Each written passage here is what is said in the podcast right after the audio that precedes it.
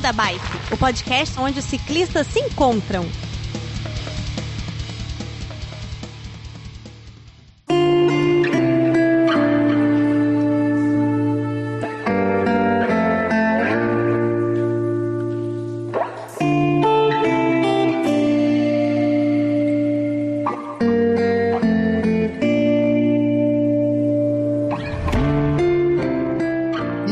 Pessoal do Beco da Bike, queridos ouvintes, no clima, como é que vocês estão?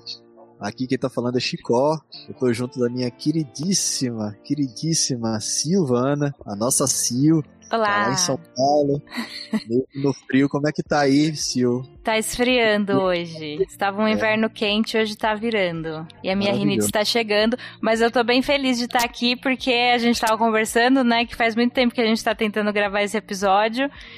E pra nós três aqui, eu, Chicó e nosso convidado, sempre dava algum problema, mas finalmente conseguimos, estamos aí. Finalmente conseguimos. É, é, Eu acho, gente, a gente tava aqui discutindo num, num off, que deu aí uns seis meses de agenda, reagenda, dá um problema, e puxa, encolhe, mas finalmente conseguimos. Então, seis meses a gente tá tentando esse cara sensacional. E, pô, Chama Ilu, o projeto Chama Ilu, que a gente tem aqui no Instagram, vocês vamos colocar aqui na descrição para vocês encontrarem. O Luciano, que tá cicloviajando aí, já uma cota. Por gentileza, cara, se apresenta aí. Prazer que você está aqui conosco. Olha, o prazer é enorme da minha parte, porque. é, primeiro, porque são seis meses. Brincadeira, tô zoando. Não, eu tô brincando.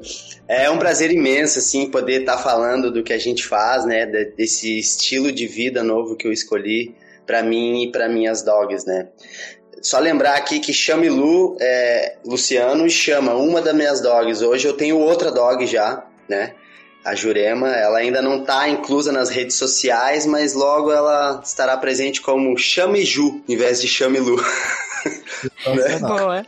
Mas, bom, enfim, eu me chamo Luciano, é, estou cicloviajando aí, né, há mais ou menos quase três anos e meio. No total, né, tem nove meses que é de trekking, né? Eu comecei toda essa viagem num trekking. Mas eu digo que eu estou muito feliz fazendo o que eu faço, é, fico muito feliz de estar inspirando outras pessoas também. Eu acho que, como eu falei, é um estilo de vida, né? Cicloviajar hoje em dia. E eu acabei realmente me encontrando, né? Hoje, aos meus 40 anos, eu posso te dizer que eu tô vivendo um dos melhores momentos da minha vida. Com pouca grana, com pouca roupa, com uma panelinha, com as minhas dogs junto, né? E, e fico muito feliz de poder estar aí, através de vocês, aí alcançando outras pessoas também, né? Motivando outras pessoas. É muito bacana isso, né? Vocês são ciclistas, vocês sabem também, né? Qual é a importância do pedal para depois que tu sente aquela mordida do pedal, né? E, tipo, eu já não consigo mais parar, gente. É incrível isso, mas Sensacional, É, cara. Isso que você falou, assim, você é meio que picado, assim. Eu, eu fiz uma, uma primeira cicloviagem meio que azarão, sabe? Foi um negócio bem, bem aleatório, assim. É, a gente tem episódios falando sobre essa minha primeira cicloviagem com o Werther e Danilo, que foi sensacional. Mas depois, quando ela terminou, eu me senti tão poderoso, sabe? Apesar de ter passado tanto perrengue. Mas eu disse assim, caralho, eu posso subir na bicicleta agora e ir pra qualquer lugar, tá ligado? E você já tá nessa pegada já há três anos, velho. É um estilo de vida, não é um- uma cicloviagem que você faz, sabe? Então eu imagino o quão poderoso e quão é, versátil é essa locomoção, essa vida em movimento que você tem, tá ligado? É muito gostoso isso, cara. É, assim, os perrengues, é, eles têm que existir. Porque se eles não existirem, você não amadurece, né? Então, assim, eu acho que toda essa minha leveza hoje, fazendo o que eu tô fazendo com muita dificuldade relacionada ao peso, equipamento, tudo, é fruto dos perrengues. Porque foi ali que eu amadureci, foi ali que eu aprendi. Eu também saí na minha primeira muito cru. Saí com uma bike monobloco, quadro alumínio, mas era só o quadro alumínio, o resto era tudo ferro enferrujado.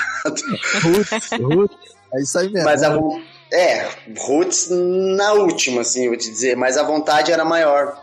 E a chama também nunca tinha estado numa carretinha, nunca tinha sido transportada. Eu simplesmente chamei ela a primeira vez, bati dentro da caixa e falei: vem, chama, sobe. Ela subiu e a gente foi embora. Foi muito. Eu saí sem bomba de ar, sem, sem reparo extra pra câmera de ar, sabe? Daquela forma bruta mesmo. E, e, e, foi esses perrengues aí que me amadureceram, cara. Hoje eu levo tudo com muito mais leveza por isso. Assim, agradeço o perrengue do dia a dia. Sou muito grato aos perrengues. E a chama, então, tá com você desde quando você começou? Isso. Uh, não foi nada projetado, programado. Uhum. Aconteceu. Simplesmente aconteceu. Eu, há vários anos da minha vida, eu morei em Florianópolis, né? Florianópolis, a locomoção, se não for carro, é bike. Então, sempre foi bike para mim, né? Sempre tive uma bikezinha ali, mas não era o cara do esporte, não vestia roupa de pedal, mas eu utilizava da bike para tudo, né? E a chama, ela chegou na minha vida, eu estava morando na Praia do Rosa, administrando um hostel, tipo, nem pensava em viajar. Aí, o que que aconteceu? Eu me casei uma uruguaia, e a gente montou um negócio no Rosa ali, que acabou que não deu certo, veio a pandemia, e aí eu resolvi ir pro Uruguai com ela. Chegou no Uruguai, não deu certo. Dois meses no Uruguai eu quis voltar, com a pandemia bombando, com um monte de gente morrendo, aquela coisa toda, né? E, e aí foi de onde a chama entrou na história, porque daí eu queria voltar do Uruguai de carro, não tinha. Ônibus não tinha. Eu não tinha uma bike. Eu falei, eu tenho minhas pernas e eu vou voltar para casa. E a gente demorou nove meses caminhando do Uruguai até Florianópolis, cortando serra, canyon, propriedades. E aí foi que nasceu a história da viagem de bike, porque eu, quando cheguei em Florianópolis, me deparei com pandemia, tinha perdido alguns amigos, tudo e não não estava feliz, estava começando a ficar em depressão. Cinco dias chegando da viagem de trekking, começou a me dar depressão. Aí eu compartilhei esse sentimento com um amigo, falei, cara, eu quero continuar viajando, é muita liberdade, é muito bom, só que eu não quero submeter a minha dog a andar mais, né? Eu demorei nove meses porque eu tinha ela, ela não tem a mesma resistência que eu, né? Se fosse só eu, eu teria chego em dois meses andando. E aí, posteriormente, eu compartilhar esse sentimento com um amigo, ele me mandou uma foto de um europeu viajando de bike com uma carretinha muito parecida com a minha, com dois dog dentro. Foi assim, é isso! Uhum. Gente, em uma semana eu tava na estrada de carretinha e bike velha. Mó maluco, todo mundo me chama de louco, mas eu sou um louco feliz, né? eu sabia que eu, assim, eu confio muito nas coisas que eu abraço a fazer. E, e, e, e, o fato da chama ter essa resistência da viagem do Uruguai, entender o barulho da rodovia, como se portar né, numa estrada, foi o que realmente possibilitou a gente dar continuidade. Então a chama, tudo isso na verdade, na verdade, foi por causa da chama. Uh, juntou um pouquinho da minha depressão de estar tá parado, mas a vontade de levar a minha dog junto, ela, minha família, né, cara? Cara, brother, e... você, você você já começou falando um monte de coisa aqui, minha cabeça já começou a cheia de perguntas bizarras. É, vem, brother, primeiro, antes hum. que eu me esqueça, Lu, de várias coisas, o, nome chama é sensacional, tá ligado? Sensacional. Porque é de chama de chamar e chama de fogo, né, velho? E ela. Exato. Com a tua energia. É sensacional isso. Você falou uma coisa que eu não quero perder aqui, eu, eu gostaria de comentar em cima pros ouvintes aí, porque eu vejo muita galera é, nas redes sociais, no nosso grupo no Telegram também. O cara vai começar a pedalar, vai querer fazer uma cicloviagem, o cara pensa em um milhão de coisas, cara, de se preparar, de comprar equipamento top. Não porque eu preciso disso, preciso. Cara, faz o básico para tu se locomover, eu acho, sabe? Na minha cabeça. Sim, vai. sim o mínimo de segurança. O mínimo de segurança, para você não se fuder. Mas não inventa, velho, coisa. Ah, não, porque eu preciso de um GPS e tal. Não precisa, velho. Você pergunta para um, conversa com o outro, segue em frente, vai embora, pega uma bike, sabe? Como você, Lu, começou muito basicão. E você, tipo, já em uma semana já tava cicloviajando com a chama, brother, numa carretinha, tá ligado? É. É, Se você assim... ficar pensando em coisas para comprar, coisas para planejar e tal, você não vai para frente dá o primeiro passo, ou melhor, né? Dá a primeira pedalada e vai em frente e as coisas vão acontecendo. Você vai recebendo ajuda, você vai, sabe, segue em frente como você fez, cara. É que assim, Chico, quando você realmente vai para é, é, que é porque a estrada eu, eu aprendi uma coisa que para muitos é uma fuga e para muitos é uma busca. Eu tava atrás da busca. Aí eu pensei comigo, eu não preciso de muito para buscar, né? Uh, a questão de uma bike mais simples, um equipamento caro, nada disso, cara. Tudo vai acontecendo sim, realmente. Eu conheço pessoas que que tem bike de 20 mil, tem alforge, tem todo equipamento, tudo pronto e não tem coragem de sair. Uhum. Eu vejo gente oferecendo cursos de cicloturismo. Uh, como assim? Curso de cicloturismo? Como se para cada um a história é, um, é diferente? As rotas são diferentes, as condições adversas são diferentes. A chuva que tu vai pegar não vai ser a mesma que o cara vai pegar no trecho tal entendeu? Então é, é, basta querer. Eu tenho uma frase que eu digo assim, ó, você transforma medo em coragem e dificuldade em superação. É isso, cara. Basta querer. Eu, eu aconselho todo mundo a um dia, pelo menos um dia na vida, pegar sua barra forte, sua magrelinha, qual seja a bike que tu tiver, cara, bota uma barraquinha, uma panelinha, alguma coisinha e vai, simplesmente vai. Deixa, deixa a vida te levar, o fluxo. Você só tem que ser confiante e atento na BR, né? Mas. É isso. é isso, né? Resumindo, acho que é isso mesmo, né? E se eu te disser que a gente já tá falando há mais de 10 minutos, a gente nem entrou na pauta direito, tá ligado? Nossa. Não, não eu já. Eu a gente até. Eu falo pra caramba, gente. não, mas é bom assim, é você que tem que, tem que falar aqui é, hoje. Não deixa eu falar demais só. eu só queria até, Chico, eu vou adiantar uma pergunta aqui lá do final. Só Manda porque, ver, porque o Lu já começou, já uhum. falou umas coisas aqui que eu acho que é, o Chico colocou na pauta, né? Se você, Lu, já pensou em deixar a chama e seguir viagem sozinho. E a Jurema também, né? E eu acho que a gente até já tem a resposta, né? Gente, nunca, nunca, aonde eu vou ela vai.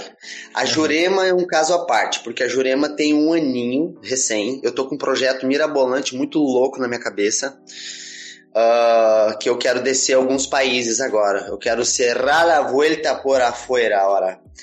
É, tipo, tudo começou no Uruguai vindo pelo Brasil. Eu já bati quase duas vezes no Uruguai. Agora eu fui lá perto e voltei, né?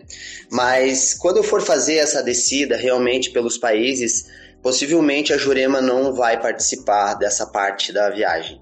Ela, eu vou agora, eu estou indo sentido Minas Gerais, onde ela vai acabar ficando ali um tempo para mim poder fazer essa viagem, né? Então a chama já está bem mais condicionada, a chama tá mais esperta, mas a chama eu não, ela não fica fora nunca, velho. Aonde eu vou, até o dia que eu morrer, ela vai estar tá comigo.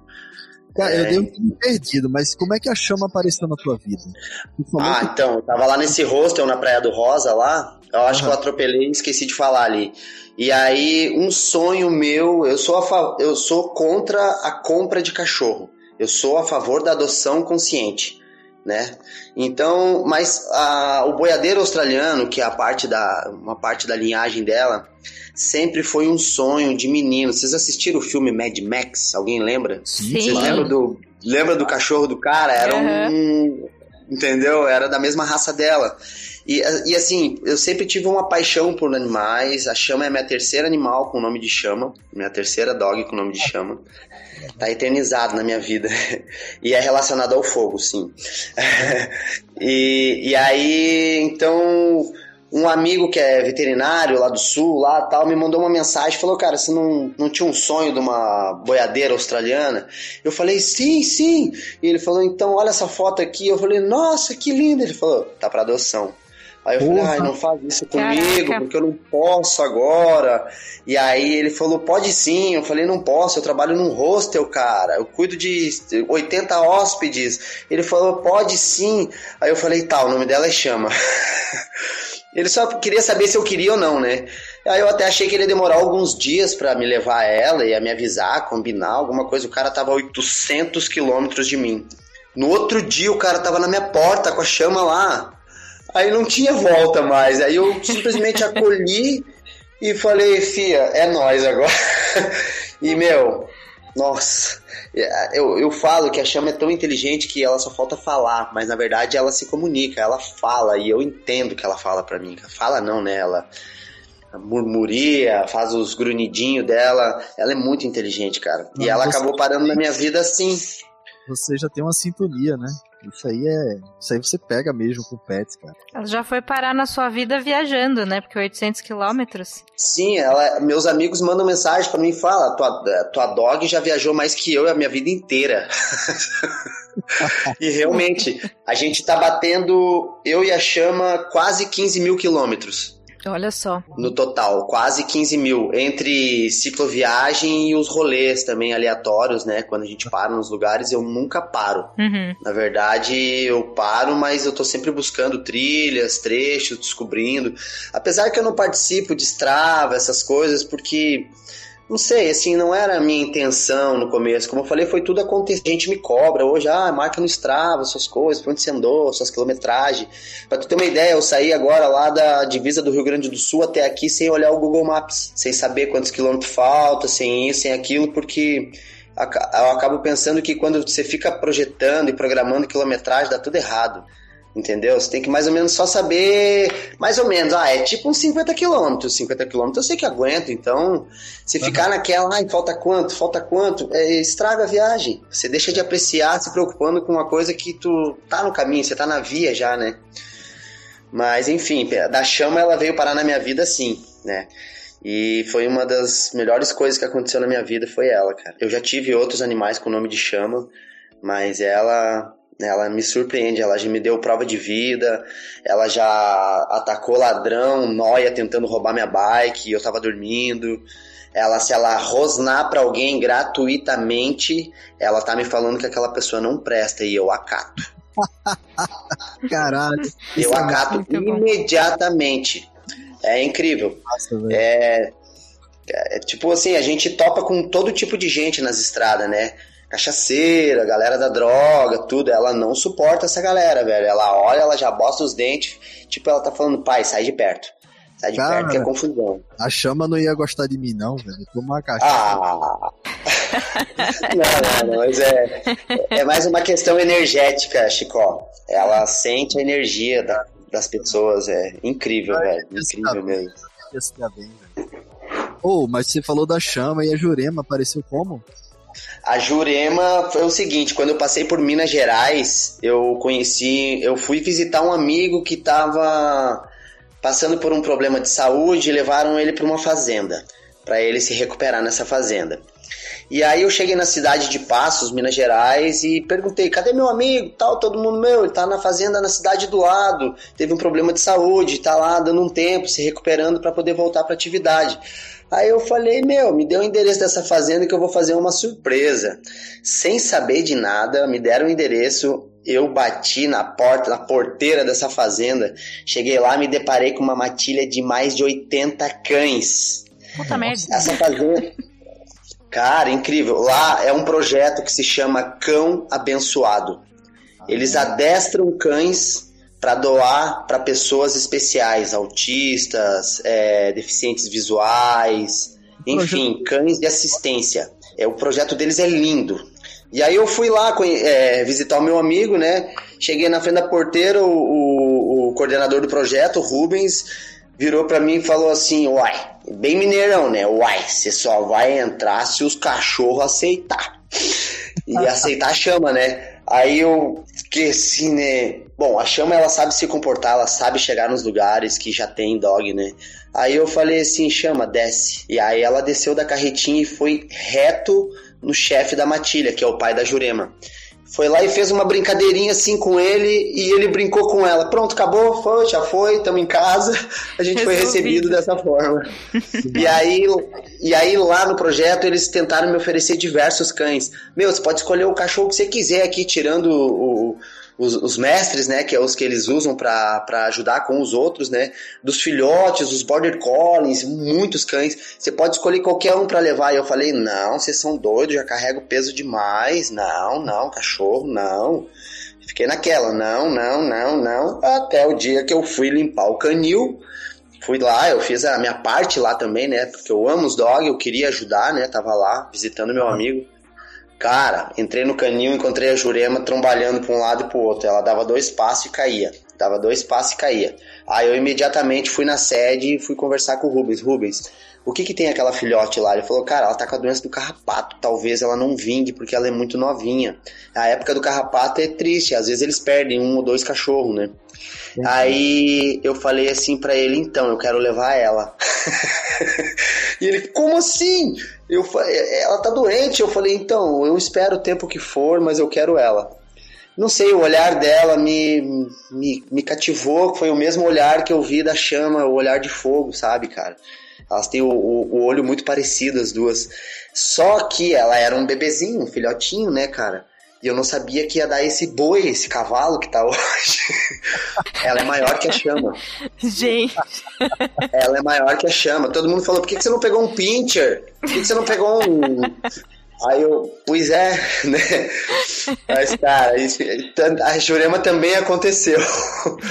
E hoje, nossa, elas são super parceiras. A Juliana só não tá tão apta para uma viagem longa. Hoje eu paro mais por causa dela, mas a Jurema, nossa, ela veio para preencher mesmo. E eu tenho uma ideia, eu ainda vou pegar mais uma, tá? Claro. Vou pegar mais uma. Você tá contando essa história aí, eu tô lembrando da galera que eu hospedei aqui em casa, uma galera mambeme. A gente tem até um episódio com eles, é, acho que é o episódio 125 é, Vida de Ciclobiarreiro. E é uma galera da Argentina, Colômbia, que eu encontrei aqui na, no município de Tamandaré, onde eu moro. E eu trouxe a galera para casa. Porque assim, é, eu reconheci as bicicletas de cicloviajeiros, né? De, da galera que tá cicloviajando, carregadíssima e tal. Chamei a galera para passar uma noite aqui, um pouso aqui, porque tava nublado, chovendo. E eu disse, pô, armar barraca debaixo de chuva é foda. Então, galera, vem aqui pra casa, dorme uma noite aqui, oh. um lugar legal, né? E a galera passou um mês aqui comigo. Só que quando a galera, quando a galera entrou em casa com as duas bicicletas, eram dois casais. Cara, abriram as galera da bicicleta, pularam quatro gatos e, e pularam um cachorro que era tipo. Ele é caju. O cachorro, velho, eu não sei de onde ele tirou aquele cachorro gigante o cachorro, era um cavalo praticamente. E o caju saiu, pulou, e eu fiquei, caralho, velho, que galera. Vocês estão levando um cavalo, velho. Você tá levando um boi, né? E a turma aqui tava na cicloviajando com um cavalo no, na galera da bicicleta. Sensacional, velho. Então, eu tô dando graças a Deus que a Jurema agora parou de crescer. Ela atingiu o aninho dela tal. E eu vou ter que modificar um pouquinho a carretinha, vou ter que subir uns quatro dedos mais ou menos, só por causa da altura dela, pra hora que ela quiser ficar sentada ela não ficar com a cabecinha assim, mas é pouca coisa. Eu vou parar agora, eu vou mexer na carretinha novamente, mas essa aí dos irmãos viajando com um dog, sim, não, é só um perrito, aí quando abre sai três, quatro, cinco gato, meu, essa galera, eles são raçudo também, viu, cara? Pô, e tudo com cachorro. Tudo com cachorro, com gato. Quem ama, ama, né? Você, é, você falou, você começou a comentar alguma coisa da carretinha, a gente tem algumas perguntas a respeito, né, Sil? Manda aí. Sim. É... Pera, deixa eu me achar aqui. É você mesmo que fez a carretinha, Lu? Não. A carretinha. Não existe nenhuma empresa no Brasil que fabrica é, algo para cicloviagem, assim, né? Na uhum. época quando o amigo mandou a foto lá da, do europeu viajando, eu comecei a procurar empresas e só achei aquelas carretinhas é, homologadas de, pra, de padrão da Europa, que é umas de alumínio e num valor absurdo de 4, 5 mil reais. E ela não suporta muito peso, suporta no máximo 40, 50 quilos, que é para duas crianças no máximo, né? Eu falei, não, não é isso. Daí comecei a procurar, fuçando, fuçando, fuçando, descobri uma empresa que fabrica bike customizada em Porto Alegre. Daí eu mandei uma mensagem pro cara perguntando se ele fabricaria uma carretinha para mim. Daí alguém me mandou o contato desse cara. E aí ele pegou, cara, eu tenho um site, dá uma olhada lá, eu já tenho algo pronto. Quando eu entrei no site do cara, eu falei, é isso! Ah, eu achei! Sabe? Eu achei! É só o chassi dela e as rodas. A empresa chama-se Eco Case. Ele vende o chassi da carretinha maior e um chassi para uma carretinha menor, né? Aí eu entrei em contato com ele e falei, cara, eu sou viajante, eu tô precisando muito de uma dessas siglas falando pra caramba. E aí ele acabou falando, ó, oh, cara, dá uma olhada aí no nosso material, vê se realmente é o que, que, que vai te atender, né? E eu achei essa carretinha nessa empresa, Eco Case. Desculpa o merchan aí, mas o cara foi não. sangue bom demais. Desculpa merchan não. É, eu levantei o dedinho aqui para pedir o seguinte, antes que eu me esqueça. Manda pra gente as informações dessa claro, galera. Claro. Manda também o projeto dos cachorros pra a turma. É... Esqueci até o nome do lugar que você falou, cara. Cão abençoado. Cão abençoado. Manda também claro, aqui claro. compartilhar, Sim. porque eu acho que essa galera precisa ir muito ter notoriedade e a, e a gente conhecer, né? Então essa Sim. sua carretinha, ela foi customizada para você, ela não tinha essa parte essa capinha, não, esse, essa tenda. Não, quem fez a parte de cima fui eu, e foi bem simples. Na verdade, a gente eu só consegui fechar a carretinha lá no projeto Cão Abençoado. Porque eu cheguei lá, eles estavam construindo uma casa, o material que reveste a minha carretinha Parece que é só uma empresa no Brasil que fabrica aquela placa. Ela é um reciclado de tubo de pasta de dente com polietileno na liga. Então ela é flexível, rígida, antifogo e térmica. Eu falei, meu, é o que eu preciso. Aí eu falei, você me disponibiliza um pedaço dessa placa? Ele falou, sim. Eu só dobrei ela e parafusei na carretinha. Ela tá até hoje lá, super firme. O chassi é o mesmo, não tem nada muito. É bem simples, cara, mas bem seguro. Foi o que salvou a chama no acidente, né? Que a gente foi atropelado na palhoça agora no final do ano.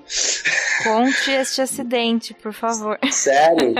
Então, faltando dois quilômetros para eu chegar de onde eu saí com a carretinha, um taxista bateu na minha traseira, bateu na carreta. Saiu eu voando, Jurema voando e a chama ficou presa na ferragem. Dobrou a carreta, mas nenhum de nós três se machucamos. Eu quebrei uma unha e nem sangue saiu, mas moeu tudo. Bike, GoPro, tudo que eu tinha moeu, sinalizador. E o cara fugiu, né, cara? E o cara fugiu. Eu até tava assistindo um episódio de vocês ali, que eu, é um menino que tava falando, né, do, sobre os acidentes e tal. E aí ele falando, motorista, não fuja. É, bah, cara, me emocionei vendo aquele vídeo de vocês ali no YouTube. E, pô, foi, aconteceu isso com a gente, né? Mas aí, enfim, aí eu só precisei refazer uma parte da ferragem, que na verdade precisei soldar, né, e, e alinhar ela de novo. Uh, a marca dessa carreta aí é Eco Case, Porto Alegre. Se colocar isso no Google lá, vocês encontram eles. E aí tem lá os, os dois modelos, três modelos de carretinha que eles oferecem lá, cara. É, assim, eu super indico. Eu fui a prova teste da carretinha do cara, porque ele. Você sabe o que é Ceasa? Sei, sei, Ceasa. De se vender. Ceasa, distribuição de frutas e legumes. Ah, legumes e tal. Tem no Brasil Isso. todo. Isso, uhum. isso. Essa empresa do cara fica próximo a um Ceasa. E o cara sempre fabricou patinete, bike customizada. Ele começou a prestar atenção na necessidade das pessoas que iam com uma caixinha de fruta na bike buscar seus legumes, suas coisas. Então ele, ele projetou essa carreta, ela ela é projetada para caixas de fruta. Então ela cabe em três caixas encaixadas ali que não move por nada ela suporta nove caixas ou duas caixas grandes, que foi a que eu coloquei uma para chama e uma atrás. Então, eu sou o verdadeiro teste dele. Eu volto e meio, passo um feedback para ele, porque olha o que essa carreta já andou, cara. Isso é entendeu? É Isso é importante. E ele assim vai melhorando o produto dele, né? Exatamente, exatamente. Cara, é... é elas, elas é, cicloviajando contigo, tu passa alguma parte de treinamento para elas, assim, para elas se comportarem nos locais que você para, ou mesmo para elas é, terem uma certa disciplina com, com você. Como é que, que vive? Ou vocês simplesmente vão vivendo e como é que. Não. não. A, a chama, ela foi realmente treinada. Ela foi treinada antes de eu sair para viagem, mas ela não foi treinada para viagem. Ela foi treinada para obediência, porque ela é uma boiadeira australiana, pega rápido as coisas, né? Uhum. Então, e a Jurema eu tô treinando ela, mas todo treinamento, assim, não é para viagem. É só de obediência, de estar tá junto. E ainda tem algumas coisas que eu ainda preciso conquistar com a chama mesmo, ela com quatro anos e pouco. Por exemplo, ela defende muito a carretinha. A carretinha é a casa, é a comida, é a vida dela ali, né? Então, a única coisa que eu não consigo tirar da chama é quando um cachorro macho, macho, veja bem, se aproxima da carretinha. Ela vira um. Tipo, é a única coisa, mas de resto, a Jurema, eu ela, ela saiu bebezinha da, do cão abençoado e eu já coloquei ela na carretinha, entendeu? Então ela acabou se condicionando bem, não teve treinamento, ela aprendeu o equilíbrio dentro da carretinha, ela aprendeu que não pula, ela pulou uma vez na estrada de chão e se assustou. Eu aproveitei aquele momento que ela se assustou e não briguei com ela. Eu, eu, eu não brigo com elas. Eu falo: Olha, você tá vendo? Papai do céu, viu? Brigou contigo. Daí ela, tipo, nunca mais pulou da carretinha. A chama nunca pulou da carreta em movimento. O que, que tu acha que ela pulou? O que, que a fez pular? Não, na, ver... coisa na verdade. Significa que os deixem agitados ou com medo a ponto de pular da carretinha ou coisa parecida? É porque ela viu uma galinha. Ah. E ela. É instinto, né? Ela viu a galinha e pulou por causa da galinha. Entendi. Só. Daí, tipo, ela aprendeu naquela vez que não podia e hoje ela não pula mais. Elas só saem da carreta se eu mandar. A não ser que tu se aproxime. Ai, que coisa linda, como vem muita gente tirar foto e tal. E aí a chama pula pra cumprimentar a pessoa, lambe tudo. Mas a Jurema, é, a Jurema só sai se eu mandar. Aí, tipo, eu mando ela entrar, ela entra, e eu peço pra ela sair ela sai. Então, tipo, não, não, não, não tenho dificuldade com isso, cara. Eu não sei como é que outros viajantes fazem, porque na verdade eu, eu não vejo ninguém viajando com uma carretinha igual a minha. Não tem. Não tem. É. Eu vejo gente viajando de bike com caixa. Eu É. sei que tem gente com umas carretinhas que tem dog também, mas que nem a minha não. A minha tem uma altura, elas têm que pular pra entrar pra dentro da carretinha, né? Eu não sei como é que essa galera faz assim pra condicionar os seus dogs, porque o cachorro ele funciona tudo na base da repetição, cara. É. Entendeu? O cachorro ele aprende tudo na repetição, tudo na repetição. Então, a chama não precisou repetir muito, a Jurema eu precisei repetir duas, três vezes, o entra, sai, o entra, sai. Agora, às vezes, eu só dou o comando pra dentro, elas já pulam direto pra dentro da carretinha, assim, sem precisar apontar, né? Esse pessoal que veio aqui em casa, que eu comentei que gravamos do episódio 125, eles têm o Caju, que é o cachorro deles, é enorme, como eu já falei. Mas eles Uhum. pegaram o Caju filhotinho, sabe? Eles tiveram uma cadela que teve 12 filhotes e eles pegaram um e começaram a cicloviajar com ele filhotinho. Então ele se criou dentro de uma galeia de feira, né? Uma caixinha Aham. de feira dessas. Então ele é super educado, cara, o cachorro. É sobe, ele sobe, desce, ele desce. Ali é realmente a casa dele, é como você fala. É, é a comida, é tudo dele ali, né? Então Sim. qualquer um estranho que se aproxime, ele vai defender aquilo ali é, com unhas e dentes, né? Literalmente. Eu quero, eu queria deixar só uma dica aqui, ó, pra galera que vai ouvir depois, que tem. Muita gente me pergunta, nossa, morro de vontade de viajar com meu dog, como é que você faz, não sei o que e tal. Cara, gente, vocês têm que ter espaço pra eles. Porque me corta o coração ver um monte de gente viajando com o cachorro dentro de uma caixinha pequena, cara. Eu consegui uma caixa enorme, eu dei sorte. Mas que busquem um espaço amplo pra eles, eles necessitam, porque eu, por exemplo, hoje em dia eu já tô bem mais atleta do que cicloviajante ali, roots, tá ligado? Hoje eu gosto de pegar as retas aqui, eu desço serra a 80 km por hora, entendeu? Cara, É, cara, embala demais. Eu tô puxando a carretinha, tá com quase 90 quilos em tudo. Entendeu? Então o que eu falo pra essa galera que, que, que, que, que quer viajar com dog ou que tá viajando com dog, melhorem o espaço, porque uma caixinha de feira não dá pro cachorro passar um dia inteiro ali, entendeu? Eles precisam. Eu faço paradas, cara, eu faço parada de hora em hora pra elas, que é fundamental essas paradas. Eles precisam se esticar, eles precisam caminhar também, eles precisam correr, eles precisam ter uma vida de cachorro, né? É lindo, eles adoram estar na estrada, tu chamou pra caixinha, eles vão, mas eles não têm noção. A gente que tem que cuidar deles, né? Então, isso pode ocasionar problema nas articulações deles, se eles ficar muito tempo ali, eles ficam se equilibrando, acaba forçando os cotovelos, né? Sim, que é, seriam os aparecendo amortecedores.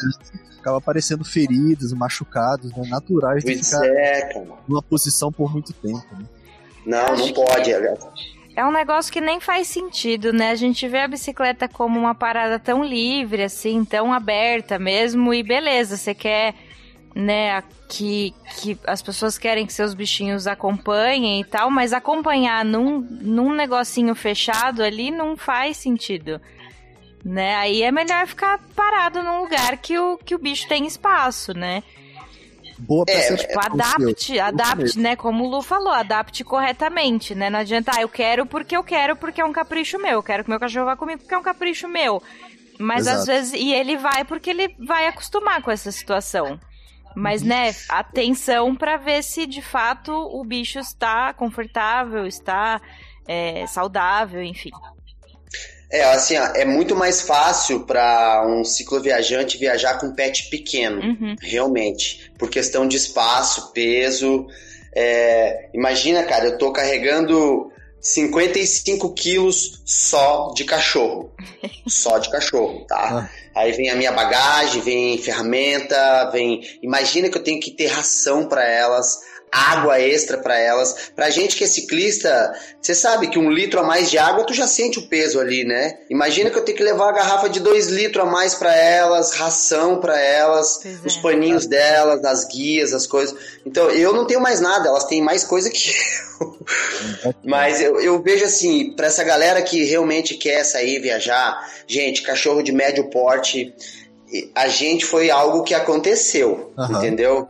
Mas se você está projetando fazer algo, deixa seu cachorro de médio porte em casa, não leva. Uhum. Porque é complicado, realmente nessa questão. Eu tenho um espaço amplo para elas, eu estou disposto a sofrer por elas. Sim. Eu vou, eu, ó, acabei de atravessar a Serra da Graciosa com as duas, com a chama, foi uma das dos maiores desafios da minha vida. E agora com as duas, todo mundo falando: você não vai vencer, você vai ter que pedir ajuda. É o quê? Eu fui. Nossa! É isso mesmo. Sabe? Cara, você, você trouxe uma coisa assim. É, no meu caso, foi acontecendo. Né? Então, de verdade, Sim. tua vida, a pandemia, o Uruguai, o casamento que não deu certo, volta andando, mochilando, e aí vai aparecendo e as coisas foram acontecendo. Se você tem um pet já e vai cicloviajar, dê condições. É isso que, que Exato. observou perfeitamente. Tem essa sensibilidade, teve essa sensibilidade de dar as condições. E aí a gente entra numa seara de dizer assim, é, que eu tenho muita curiosidade de saber é, prós e contras de se cicloviajar com um pet.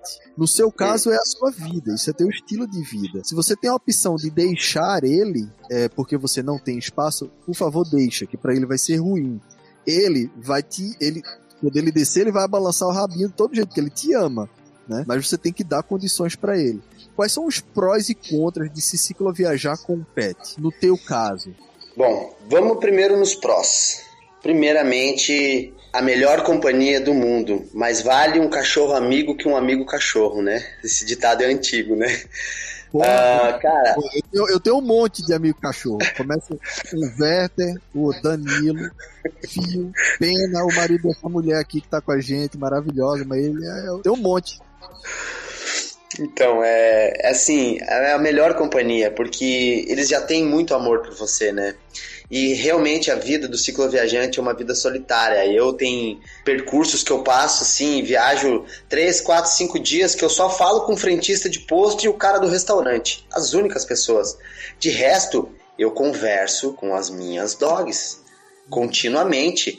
Quando eu grito descendo uma serra de alegria, Ei, gratidão, obrigado, Deus, natureza, vamos, chama. Eu tô sempre conversando com a chama. Às vezes eu tô pedalando e tô passando a mão nelas aqui atrás. Assim, esse é um dos prós, assim, a companhia. A companhia sincera. Porque cicloviajar com outras pessoas é muito difícil quando você não conhece as pessoas. Cada um tem um tempo, cada um tem um ritmo, cada um demora um tempo para desmontar e montar o seu equipamento. Tem gente que gosta de acordar 8 horas da manhã, eu 5 e meia da manhã eu tô pedalando. Então, assim, com elas não tem mau tempo. Assim, em relação aos prós, também tem um outro fator. Você tá com um pet na estrada te abre muitas portas tá? Não vou mentir, como eu falei, eu não projetei, isso aconteceu. Elas estão comigo em viagem, diferente de gente que anda pegando cachorro nas estradas para conseguir comida, para conseguir arrego, entendeu? Rola muito. Isso que você isso. tá falando, cara, é, era minha, tipo, minha segunda pergunta aqui, cara, muito relacionada a isso. Eu já vou emendar aqui porque você já faz um discurso só, tá?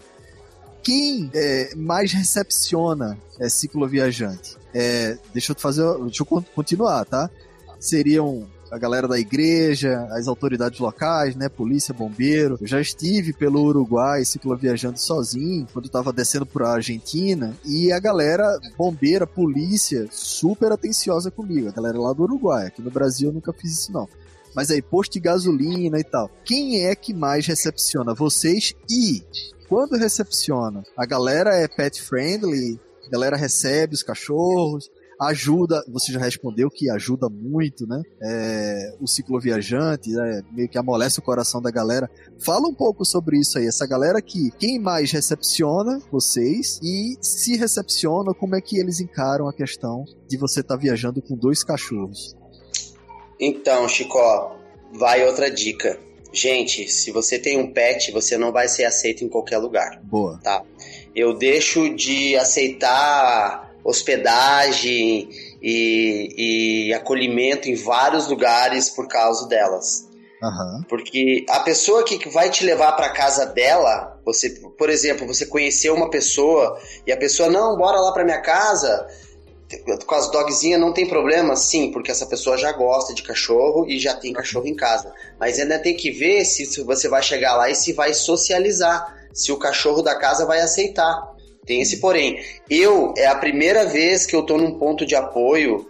Aqui também é, é tá cadastrado no Warm Shower, lá, é aquele aplicativo é, pra galera que viaja, que paga, né? Mas para quem não tem grana, eles também acolhem entendeu? Então, assim, não tem igreja que acolhe, é, não tem bombeiro que acolhe no Brasil, tá? É, eu, eu descobri, eu, por conta, depois que eu comecei a viajar uniformizado, que mudou muito a minha viagem, melhorou muito, as portas se abriram mais. Antes eu era confundido com morador de rua. É assim, galera, se quer viajar com seu pet, você tenha ciência que seu pet não for pequeno, você não vai ser aceito em qualquer lugar. É, os, os, é, os lugares que eu durmo são postos de gasolina ou propriedades particulares quando eu peço ajuda. Antes, quando eu viajava sem uniforme, eu, era, eu já fui expulso de praia daqui do litoral de São Paulo, Juquié, Juquiá, eu acho, não me lembro e pela própria polícia militar dizendo não, aqui não é lugar para você. Eu falei, como assim? Meu direito de ir e vir vai aonde? Eu, ainda na época eu tinha minha GoPro, eu peguei a GoPro na mão, eu falei, meu, eu sou criador de conteúdo digital, eu não, não sou vagabundo. Não, não interessa, aqui é praia de rico, vai, vaza. É Saiu. Fala, fala fui obrigado. Uniforme. O que é esse uniforme? Fala aí. Uniforme são as roupas técnicas de pedal mesmo. Ah, porque, tá. entendeu? É, capacete, você tá uniformizado, caracterizado do pedal. Isso te abre uma porta muito grande. Primeiro, porque hoje em dia tem, tá todo mundo pedalando falando, né? Então, às vezes, eu acabo conhecendo os próprios ciclistas na entradas e saídas da cidade e que eles mesmos acabam me indicando lugares e, e, entendem a situação da dog e tal. Mas, cara, o uniforme faz uma diferença muito grande para quem está na estrada. Primeiro, porque você está cuidando da sua saúde, do sol, né? Ah, o capacete, né? Salva a tua vida, tem tudo isso. Antes eu pedalava no cru era bem difícil, cara, muito difícil, confundido com morador de rua. As pessoas chegavam parar e vinham me dar dinheiro. Até hoje dão grana, mas assim, aí moço, toma aí pra ajudar pra cachorrinho aí. E eu pegava, lógico, eu tava na estrada, olha, olha, esticou eu pego, não tem essa. Não, mas eu também não tenho vergonha de pedir. Eu pedalo sem patrocínio nenhum. Uhum. Hoje mesmo, como tinha essa questão da minha dog, eu vou ter que ficar quatro ou cinco dias a mais para ela se recuperar eu acabou a minha reserva de comida. Eu tenho toda a estrutura aqui, mas eu não tinha comida nenhuma. Aí eu fui Cara, no Instagram, fiz um... Você tem um Pix, você tem um Pix, é isso que eu comentar, é isso que você ia falar, né? Você tem um Pix lá para te ajudar. Isso. A gente vai colocar mas, assim, na descrição também do, do, do, episódio. Mas assim, é, é, tanta gente pedindo Pix hoje em dia que fica até difícil. Então o que, que eu faço? Eu, se vocês, a hora que vocês terminar aqui, vocês vão olhar o meu history lá, eu tô falando exatamente isso. Eu, eu pedi ajuda hoje, eu falei, gente, o negócio é o seguinte, eu vou ter que ficar quatro ou cinco dias a mais por causa da recuperação da Jurema. A, o meu estoque de comida acabou e eu tô sem grana. Minha grana ainda vai demorar para cair. Eu recebo pouca grana no mês, mas dá para ir indo, né? E então, se tiver na condição de alguém, se alguém sentir no coração de dar uma força, eu preciso me alimentar por quatro dias aqui. Vou deixar aqui meu Pix e tem um Pix lá no meu feed. Ah, passou o dia inteiro hoje e não caiu um centavo. Isso que muita, meus history bate 300, 400 pessoas ali no dia. Aí eu, ah, né, eu, eu não fico aflito, eu sei que Deus não deixa na mão. Eu tinha um pacote de arroz e uma batata doce. Morrer de fome eu não morro. Mas aí o que, que aconteceu? Uh, um amigo viu a publicação no fim do dia, porque tinha chego do trabalho só aquela hora, né? Falou, Lu, mandei 20 reais pra ti lá. Eu falei, nossa, gratidão tal. Terminando de falar com ele, um dono de uma loja de bike lá de Urubici, onde na época eu paguei para arrumar a bike lá, que essas, geralmente eu peço essas ajudas, mas eu paguei lá porque eu tava trabalhando. E aí ele falou, cara, com fome não, velho. Dá o Pix aí que eu vou te mandar 100 reais agora. O que que eu fiz? Eu fui lá no Instagram, eu re removi a publicação de pedido de ajuda e fiz outra. Gente, eu consegui dois amigos, marquei eles lá, consegui levantar a quantia de 120 reais, que é mais do que o suficiente para mim me alimentar em quatro dias. E eu tô tirando a publicação porque eu gosto da transparência. Porque quando eu peço ajuda é porque realmente eu tô precisando de ajuda. Tem muita gente que tá pedindo Pix, cara. Eu tô vendo, eu não vou citar nome, mas tem um cara aí que vai fazer uma viagem pro Alasca agora. Pô, eu conheço a família dele de Florianópolis.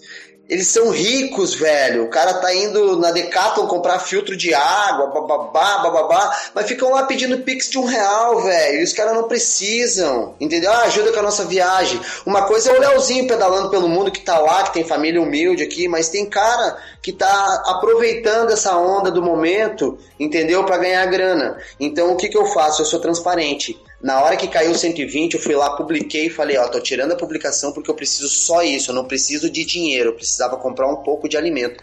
E assim eu não queimo as minhas fichas. Por isso, sempre quando eu precisar, nunca deixe de vir ajuda entendeu? E é por isso que eu não ressalto tanto Pix. Lá tem gente que bota banner piscando, Pix, Pix, Pix. Virou uma modinha de quem tá na estrada. Tá cheio de argentino com Pix agora. Nem Pix existe na Argentina. Mas, né, a galera achou um, uma forma de fazer captação de grana e, querendo ou não, está na estrada, muita gente se sensibiliza. É isso que eu falo. Ah, vou fazer um Pix para ajudar a ração do cachorrinho. Eu não pego Pix para comprar a ração de cachorrinho. Eu vou nas, nas agropecuárias e peço amostra grátis, entendeu? E todos dão. A Jurema fez uma cirurgia hoje, quase dois mil reais, tudo. Ela ganhou tudo. Eu não tinha um centavo, cara. Ela ganhou tudo. Pós, entendeu? O que aconteceu então, assim, essa com questão... ela, aliás? a Jurema ela teve piometra, é uma ah, doença rara, uma infecção no útero uhum. e tu pode perder teu cão silenciosamente em 48 horas. Só que como o pai é atento, elas dormem comigo, né? Ela foi fazer um xixizinho, eu vi que saiu uma secreção branca, um pus já acionei uma veterinária amiga minha, ela falou: Meu, pode ser uma vaginite ou uma piometra. Corre. Porque piometra é uma bomba relógio. Pode não dar agora o problema, como daqui uma semana, né? Então, aí eu detectei, levei ela numa veterinária popular e pedi ajuda, né? Só que eles não deram. Eles falaram: ah, o, o financeiro não permite esse tipo de ajuda ao tamanho dela ainda, né? Aí eu agradeci da mesma forma, da mesma cordialidade que eu pedi, eu agradeci. E quando eu virei as costas para sair, uma cliente que estava lá gritou assim: "Moço, vem cá, pode fazer tudo aí que eu vou pagar". Ah, eu comecei a chorar na hora assim, ó. Uá! Caraca. Nossa, minhas dogas é minha vida, né, cara? E é por Sim. isso que eu digo, quando você tá na boa onda, na estrada, a estrada não te deixa faltar nada, cara. Não te deixa faltar comida, ela te livra da chuva, ela, meu, assim, o universo, ele é poderoso. Cara, é, tu tem que estar tá fazendo a coisa certa. E outra coisa, não adianta tu tá só cicloviajando e achar que fazer a coisa certa, fazer a coisa certa é não deixar lixo na rodovia, fazer a coisa certa quando você parar nos pontos de apoio. Velho, eu recolho aqueles embalagenzinha de gel das galerinhas, que, meu, essa galera que tá pedalando tá muito porca, velho. Porra, cara, o que eu encontro de tubinho de gel em beira de rodovia, poxa, na Graciosa achei um monte. Eu já fiz uma publicação falando sobre isso, mas às vezes é, acaba se tornando meio meio chato, né? Tu querer bater nesse ponto, tem pessoas que não gostam, e as pessoas que não gostam são justamente as que jogam. Mas enfim, acabei perdendo um pouco do que eu tava falando. Mas a questão do Pix, voltando ali, é, é isso, cara. É, é não abusar, porque, pô, tá cheio de gente aí ganhando grana alta. O cara tá com um perfil lá de 12, 15 mil pedindo um real para cada um pra ir pro, pro Ushuaia, o Alasca, com a família Barô andando de Tesla, velho. Eu conheço ele. Meu, pelo amor de Deus, né, cara?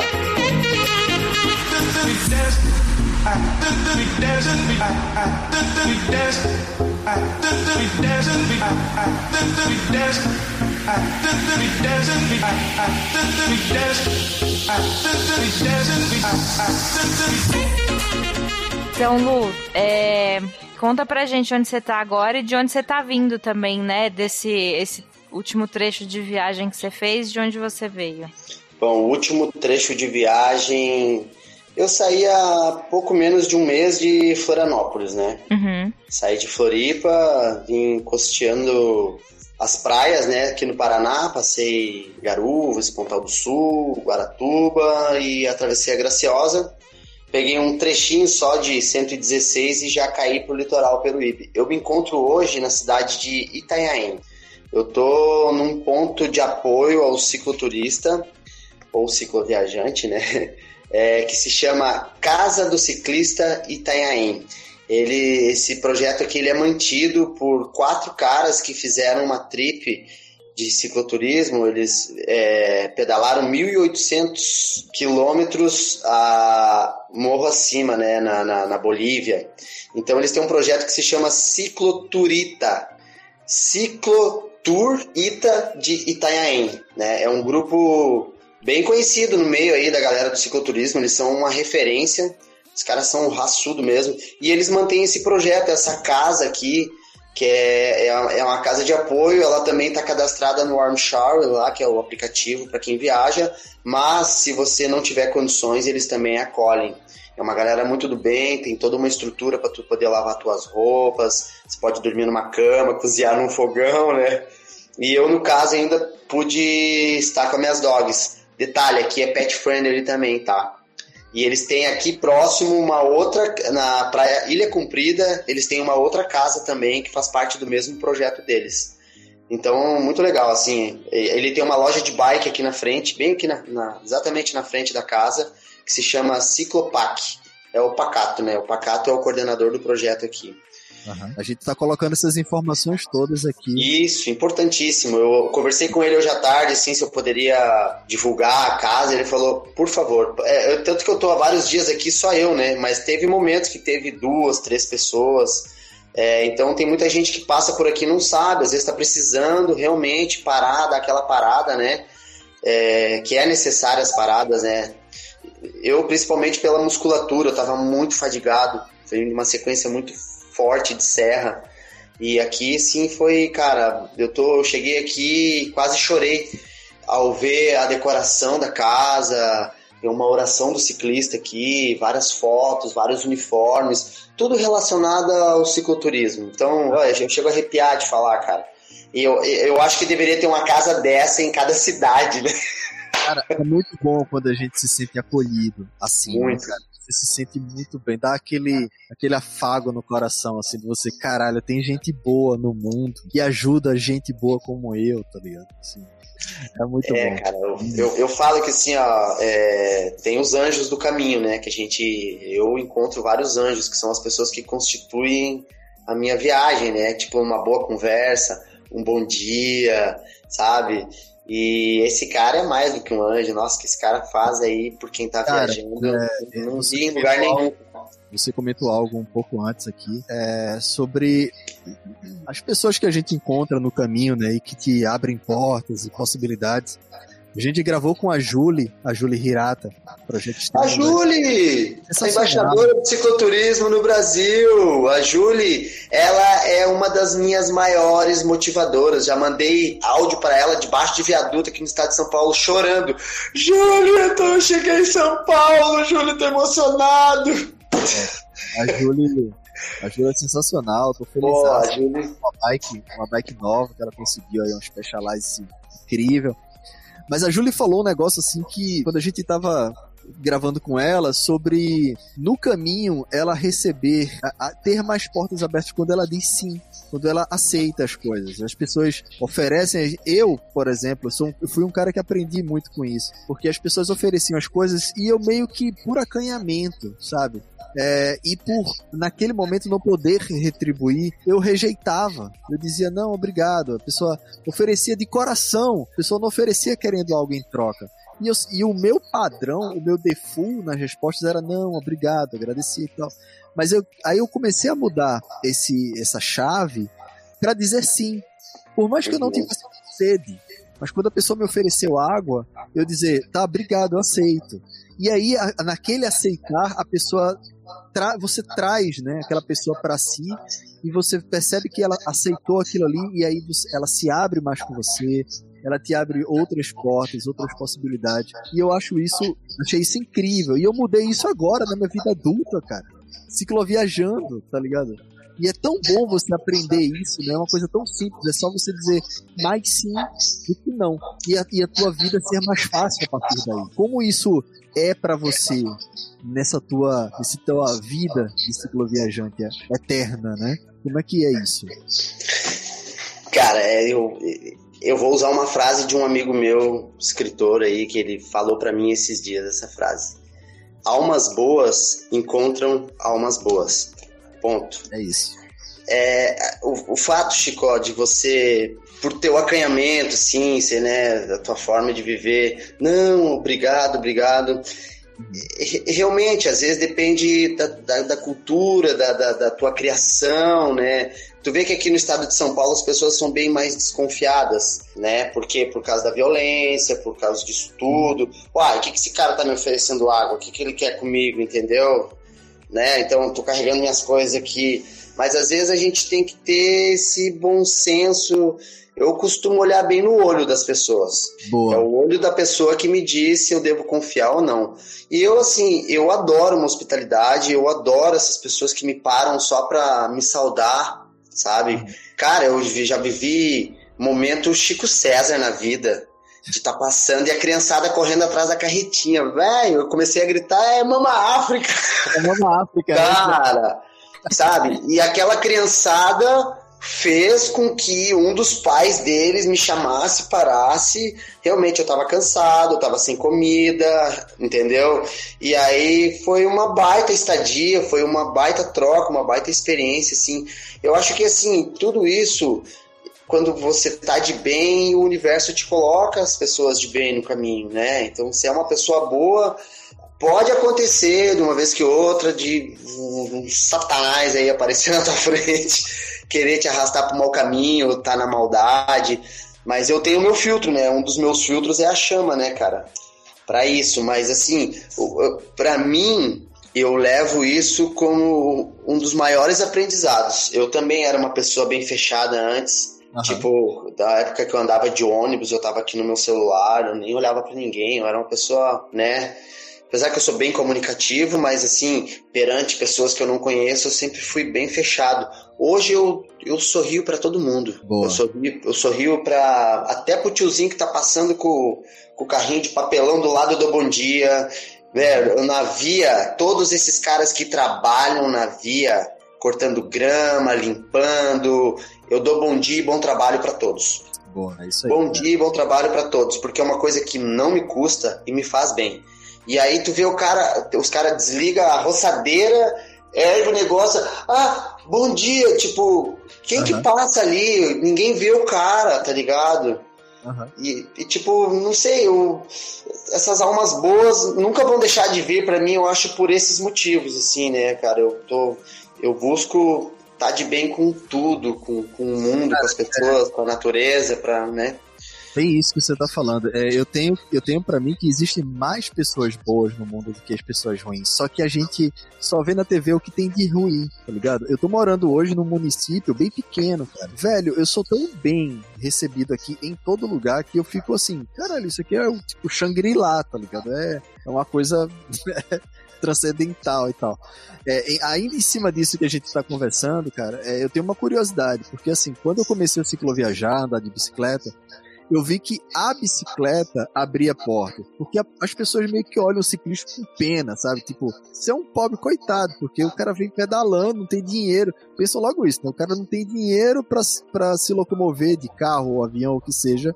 Ou também tem aquele sonho reprimido de caramba, eu gostaria de estar tá fazendo isso que ele está fazendo, sabe? E aí brilha os olhos e, e, você já reconhece aquele brilho no olhar e se aproxima. Você sabe que aquela pessoa está receptiva para você. Então é a bicicleta que traz isso. Mas você tem uma coisa que eu não tenho. Você foi um cara mochileiro antes. Então, É. o que é que, é, se é que existe isso, o que que abre mais portas? É o cara mochileiro ou o cara que é cicloviajante? É o Lu mochileiro ou o Lu cicloviajante? O que que tu acha que facilita mais? É a bicicleta ou a mochila nas costas? Disparadamente a bicicleta. É. Mochileiro, a gente tem uma cultura de, de, de mochileiro muito antiga, né? A gente, mas de cicloviajante, cara, os caras te vê como um expedicionário, como um, não sei, abre muito mais portas mesmo. Os caras falam, tu é louco! Eu tenho uma teoria, apesar de não ser mochileiro, nem nunca ter sido, eu tenho uma teoria de que o mochileiro é o cara que tem condições, eu acho que a turma enxerga assim. Ah, esse cara tá andando com mochila nas costas porque ele tem condições, sabe? Ele não pega o ônibus porque ele não quer, é só uma opção dele. Agora parece que o cara de bicicleta é o, é o caroneiro, é o cara que pede carona e tipo vai, tá ligado? De, de caminhão, pega um. qualquer coisa, sobe na bolé, vai. Mas o cara de bicicleta não, é um esforço físico, humano, que o cara faz. Esse fila da puta tá de bicicleta porque tá precisando, tá ligado? A gente Tá sofrendo, pobre. sofrendo, né, senhor? A gente ficou viajando, eu, os meninos, eu, Fih e Danilo, a gente tava nessa, nessa última cicloviagem que a gente fez, eu parei numa calçada, eu lembro bem claramente, pra pedir informação a uma senhorinha que tava varrendo a frente da casa. Antes de eu terminar de falar, ela pegou no meu braço assim e fez: Meu filho, você tá tão magrinho. Ah! Ela tipo, ficou com a pena, tá ligado? E era, e era, tipo, era super tranquilo, gente tava bem alimentado, tava, sabe? Ela me viu naquela situação cheia de fuligem na cara, todo rabujado, ela. Meu filho, você tá tão magrinho, você tem que comer, você, você veio de onde? Com essa bicicleta? Você- Aí a gente já tava no sul, né? Nos Pampa, bem depois dos Pampa Gaúcho. Não, a gente veio de São Paulo. De São Paulo, meu Deus do céu. E a gente tava procurando um hotel pra ficar, sabe? Procurando um hostel, um- uma pousadinha e tal.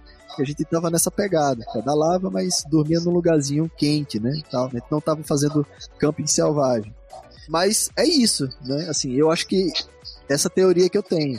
O cara mochileiro tem opções. O cicloviajante não tem opções. O cara manda ver. Assim, eu, só uma coisa, eu acho que tem um divisor de águas aí dentro dos mochileiros e dentro do- das pessoas que viajam de bicicleta. Ah. É, até um tema que eu tenho discutido com outras pessoas do meio. O, o mochileiro que viaja de ônibus, avião pelo mundo, esse tem grana. Fica em hostel, né? Fica por indicação, fica com esses aplicativos tal. E o mochileiro que viaja de carona é o que não tem grana. Saca. Entendeu? É o que é o mais roots, é o que tá desbravando.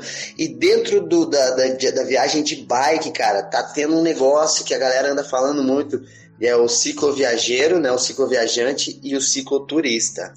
Então, tá uma divisão de águas nisso, porque o cicloturista é o cara que ele contribui com a grana quando chega nos lugares, quer conhecer museu, quer gerar o conteúdo dele de uma forma, né? Ele, é, ele, ele quer ser o influenciador digital, tal, tá com seu drone, pá, fazendo a sua história. E o ciclo viajante é o mais roots, cara. É o cara que eu me considero mais cicloviajante que cicloturista, apesar que nas minhas, nas minhas postagens eu marco o hashtag cicloturismo, né?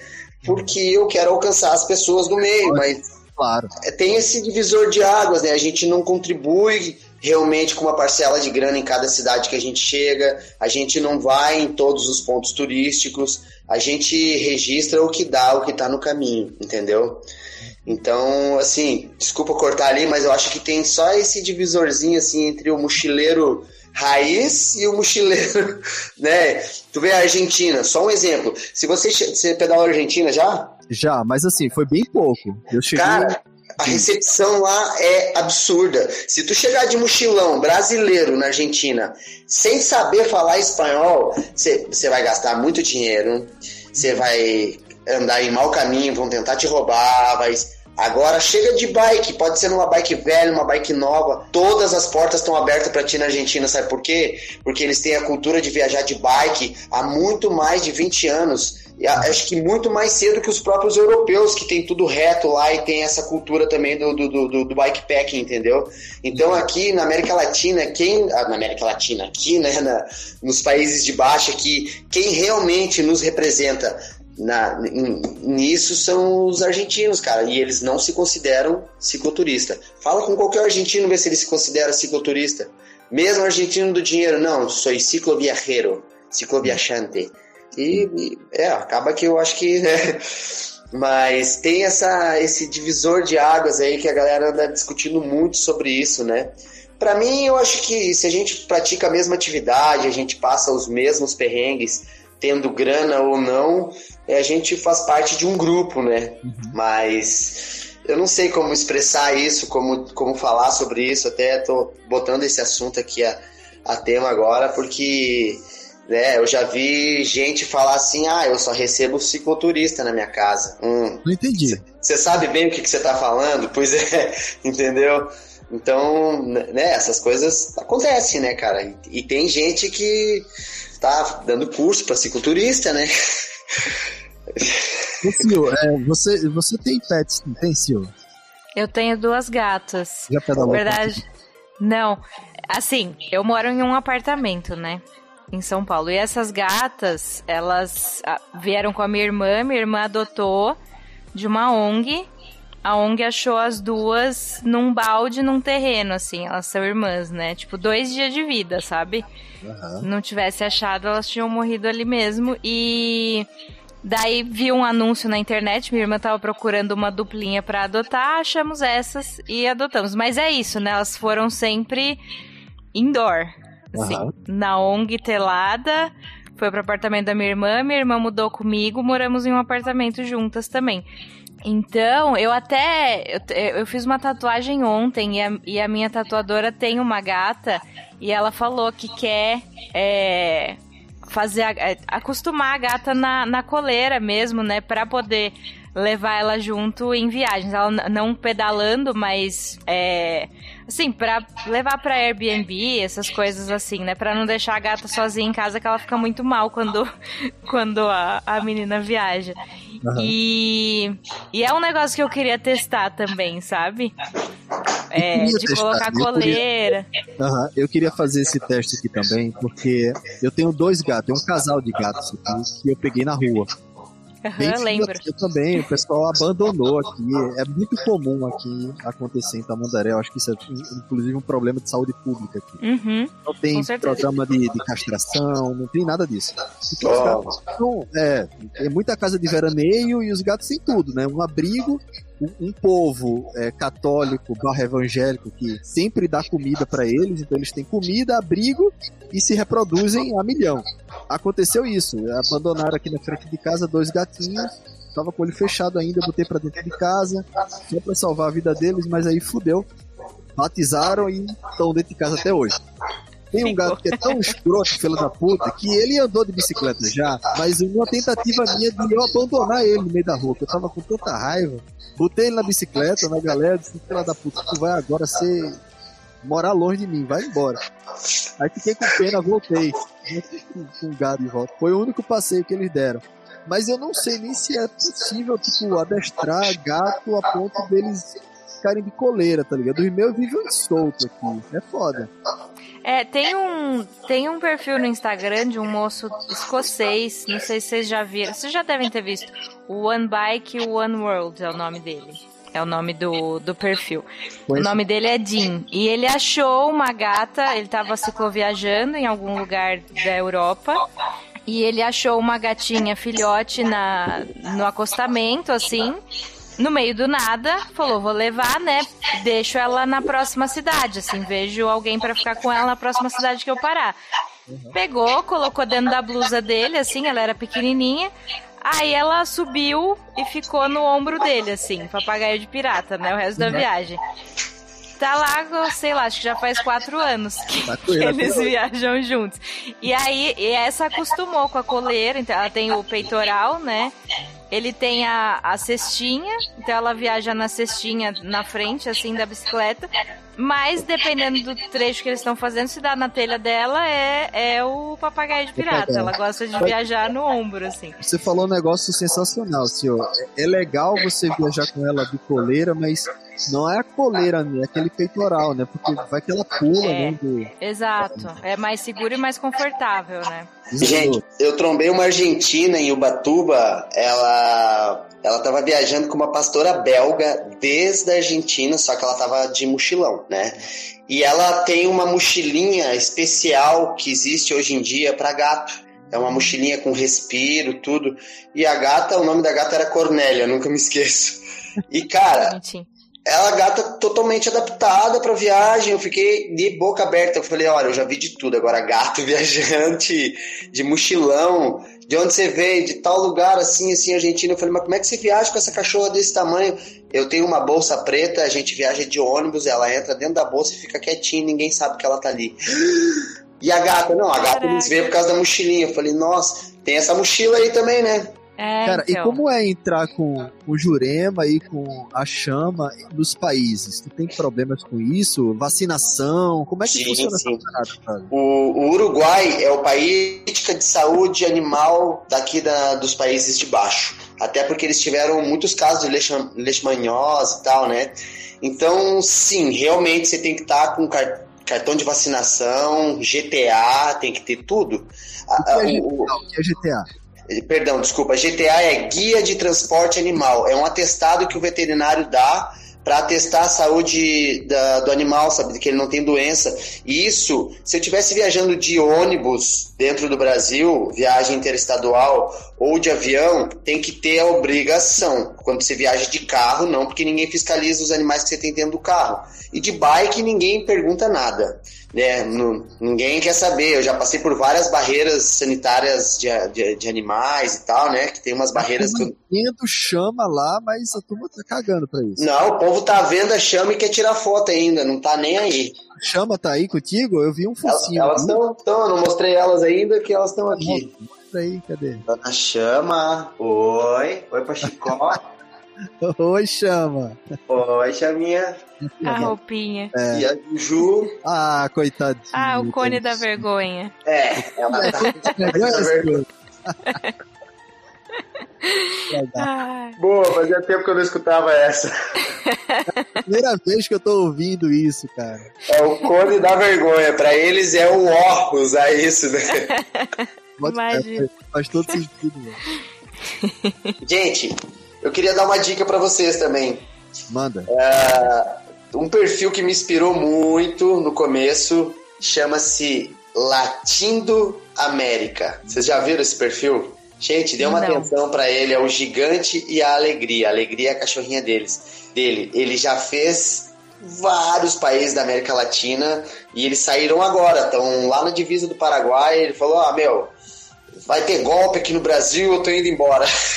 Se largou tá se Latindo antecipando. América, gente, o setup deles é muito legal, vale a pena conferir o perfil deles lá. Eu falei pra ele que eu ia tocar no, no nome do perfil deles aqui, porque é, aqueles ali merecem ser vistos também, cara. Pá, e, e- e eles são puro amor. A Chama é amiga da Alegria, eu conheci eles quando eu viajava a pé. Então foi ali que já me deu o primeiro desperta da, da carretinha, Aham. foi... Mas eu não pensava em pedalar, não sabia que eu ia ter depressão quando eu parasse na vinda do Uruguai a pé, né? E aí Uhum. depois eu comecei a conversar com ele, ele começou a me inspirar. A gente teve uma conversa esses dias e a, a nossa vida é muito parecida, a minha com as minhas cachorras, com a vida dele e da alegria. É, os mesmos tipos de ajuda, os mesmos tipos de anjo, a forma de as pessoas nos abordar. Vale muito a pena vocês conhecerem o perfil deles lá, viu? Latindo América. Vou, vou dar uma É. olhada assim. São dois baitas seres humaninhos. que a cachorrinho já é ser humaninho, ele também é um ser humano. né? Mas, velho, que, que galera massa ali. Pô, ali me, me, me enche o peito cada vez que eu converso com eles, assim. Fico muito feliz. E aprendo com ele, né?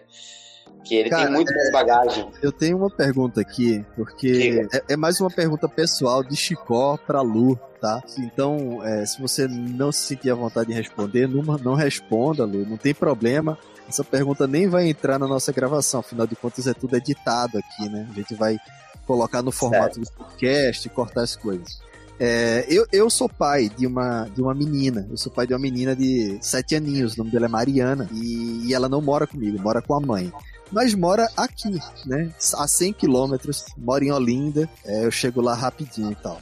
É, eu vi que você tem uma filha, não sei se é uma ou se são duas, mas é, isso foi quando Cio, há seis meses, né? Quando o Cio disse: Olha, tem um cara que eu, eu gostaria de gravar e tal. Eu disse: Cara, vamos ver. Aí fui lá ver e eu disse, pô, esse cara tem uma história bacana, velho. Porque é um cara que já tá na estrada há um tempo tal, e o cara tem família. E, e sempre me foi é, um assunto delicado isso. Porque eu, quando quero ver minha filha, vou lá e vejo, rápido, né? Eu pego um carro, vou lá e volto, tá ligado? É, e como fica isso para você, que é pai de uma menina, não sei se é uma ou são duas, me diz aí depois, e, e como você acha que ela lida com isso hoje e como você acha que vai ser a cabecinha dela no futuro, ter um, um pai que vive viajando, que não tem uma casa, segue aqueles moldes, né, de se ter um endereço, um CEP, e é um cara que cicloviaja é, com duas cachorras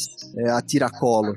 Fala um pouco dessa relação tua e com tua filha, porque se amanhã, brother, deu uma doideira na minha cabeça e eu quiser pegar a bike com esses dois gatos aqui miseráveis e ir embora, sabe? Eu queria saber como que eu lidaria com isso. É mais uma pergunta, como eu falei no começo, de Chicó para Lu. Diz aí.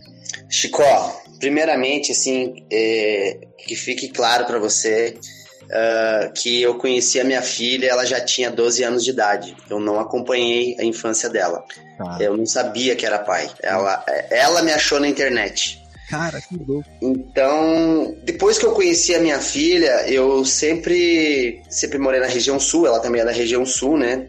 Eu sempre procurei morar perto para poder estar tá tendo mais contato, criando vínculos e tal, né? Uhum. Mas quando eu, quando eu iniciei a, o retorno a pé do Uruguai, a minha filha no começo me chamava de louco. Pai, você tá louco? Não sei o que, eu vou morrer de preocupação. Tô, tô, tô. Eu falei, não, filha, fica, fica tranquila que o pai sabe o que tá fazendo. Eu sempre tranquilizei muito ela, né? Uhum. Então, aí quando eu incluí o roteiro dos canyons catarinenses para poder ver ela, porque a cidade dela é nos pés dos canyons ali, né? São João do Sul. E aí eu passei na região dela, por azar ela não tava lá, porque ela faz escola técnica agrícola rural. Mas muitas pessoas me viram passando de mochila. Eu viajava com um mochilão enorme, com a chama do lado pessoas começaram a me fotografar na cidade dela e não sei o que, e chegou uma foto pra ela. Olha esse doido que tá passando na cidade aqui. Ela, meu pai. ela ficou com vergonha. É. Na primeira vez ela ficou com vergonha. Entendi. Daí ela mandou a foto pra mim e falou: pai, tá todo mundo falando de ti na cidade, que tu tá passando aqui, não sei o que. Eu fiquei meio assim, né? Eu, daí eu comecei, eu sou muito aberto com a minha filha, a gente conversa bem, ela é bem inteligente. Hoje ela vai fazer 18 anos já, né? Aí eu falei: não, filha, é um estilo de vida, eu sou viajante, eu não sou andarilho, eu não sou um perdido. Né? Você tem que, se alguma pessoa quiser te, te botar para baixo por causa disso, você tem que explicar, não, meu pai ele tem uma vida de viajante, ele não é um andarilho, né? A gente, ele tem vida, ele tem educação, ele tem estudo, né? Diferente de muitas pessoas que andam pelas rodovias, né? E aí nisso, é, essa pessoa que mandou a foto para ela falou assim, Chico, nossa, muito massa, eu queria fazer o que teu pai faz. Pronto. Aí já mudou o pensamento dela, né? Ela era bem mais nova na época, né? Aí, tipo, pô, o que teu pai faz é muito massa. Daí os amigos começaram a perguntar para ela, né? E aí, ela, daquela época eu já tinha um canal no YouTube, vindo do Uruguai. Daí acabou que a minha filha entendeu, né? Primeiro ela ficou com vergonha, realmente. Claro.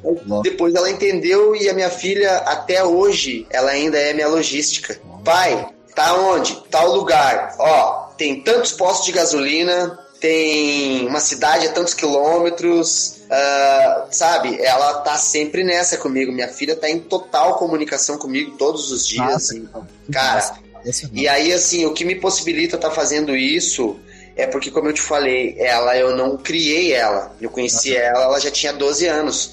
Entendi. Então, se eu tivesse aquele vínculo desde o início, eu não eu, eu só poderia sair e fazer algo, eu julgo eu, quando minha filha tivesse com a vida encaminhada, né? Tipo, a, acho que nem eu nunca tive nada com a mãe dela. A gente se conheceu, gerou minha filha, a gente nunca foi casado, nem nada. Uhum. Então, assim, eu só tô podendo fazer isso porque minha filha tá encaminhada já, entendeu? Eu, te, eu, tenho um menino de 5 anos também, que é do meu último relacionamento. Ele mora na cidade de Sorocaba, é filho de empresários fortes, de uma empresária forte, a família de empresários fortes. Então ele tá num berço de ouro. Mas se eu tivesse que estar tá trabalhando no dia a dia para botar o pão, o leite, a, a pagar as contas da casa, para estar tá cuidando dos meus filhos, certamente eu não estaria fazendo o que eu estou fazendo hoje, entendeu? Então isso é uma das coisas que me possibilita estar tá em movimento. E eu, assim, sou muito grato aos meus filhos dois estarem encaminhados, com boas famílias, com boas vidas, que é o que me mantém tranquilo na estrada. É saber que os meus filhos estão bem.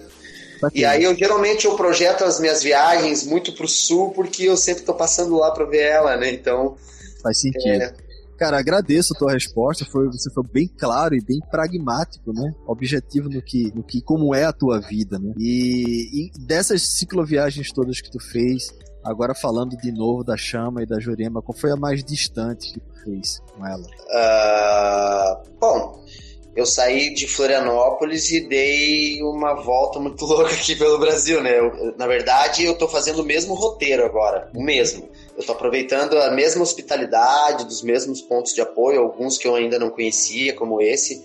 Mas, cara, foi isso, cara. Eu, pra mim, tudo começou no Uruguai saindo a pé, né? Eu fiquei em Florianópolis nem 10 dias, engatei a bike, a carretinha e caí na estrada de novo. Então, cara, o mais longe que eu fui, assim, de um dia, você fala ou da viagem toda? Cara, sei lá, de um dia. De um dia de um dia, o máximo que eu pedalei foi 130 quilômetros. Ali de. Eu saí de Joinville e vim parar aqui dentro do Paraná, já quase perto da, de Paranaguá, ali, Pontal do Sul, Ilha do Mel. Deu 130 quilômetros, com, com serrinha e tudo. Mas a viagem essa, meu, foi saído de Florianópolis costeando o mar até quase o final do estado do Rio de Janeiro. Aí eu entrei para Minas por uma serra Casimiro de Abreu, Arraial do Sana ali, que é uns paredão de serra também. E aí caí em Minas, acho que um pouco leste de Minas. E me joguei mais para o extremo sul de Minas. Aí eu atravessei o estado do é, Paraná, São Paulo, Minas, aí caí no estado de São Paulo de novo, no oeste são Paulo, Paraná por fora e fechei essa volta, né? Desci pelo outro lado. Então, eu acho que foi isso agora. Daí eu parei alguns meses agora no, no, no final do ano, lá no Skybike, lá, acho que eu marquei vocês lá também, né? Uhum. Pra fazer caixa e continuar a viagem. Mas assim, tava trabalhando, mas tava pedalando todos os dias na região da Serra, desbravando, que eu não consigo parar, não consigo não pedalar. E assim, eu sei por um cálculo que eu tenho, eu tenho umas marcações na, na minha linha do tempo do Google também ali, mas a gente tá aproximando os 15 mil km aí já, cara, em tudo, né?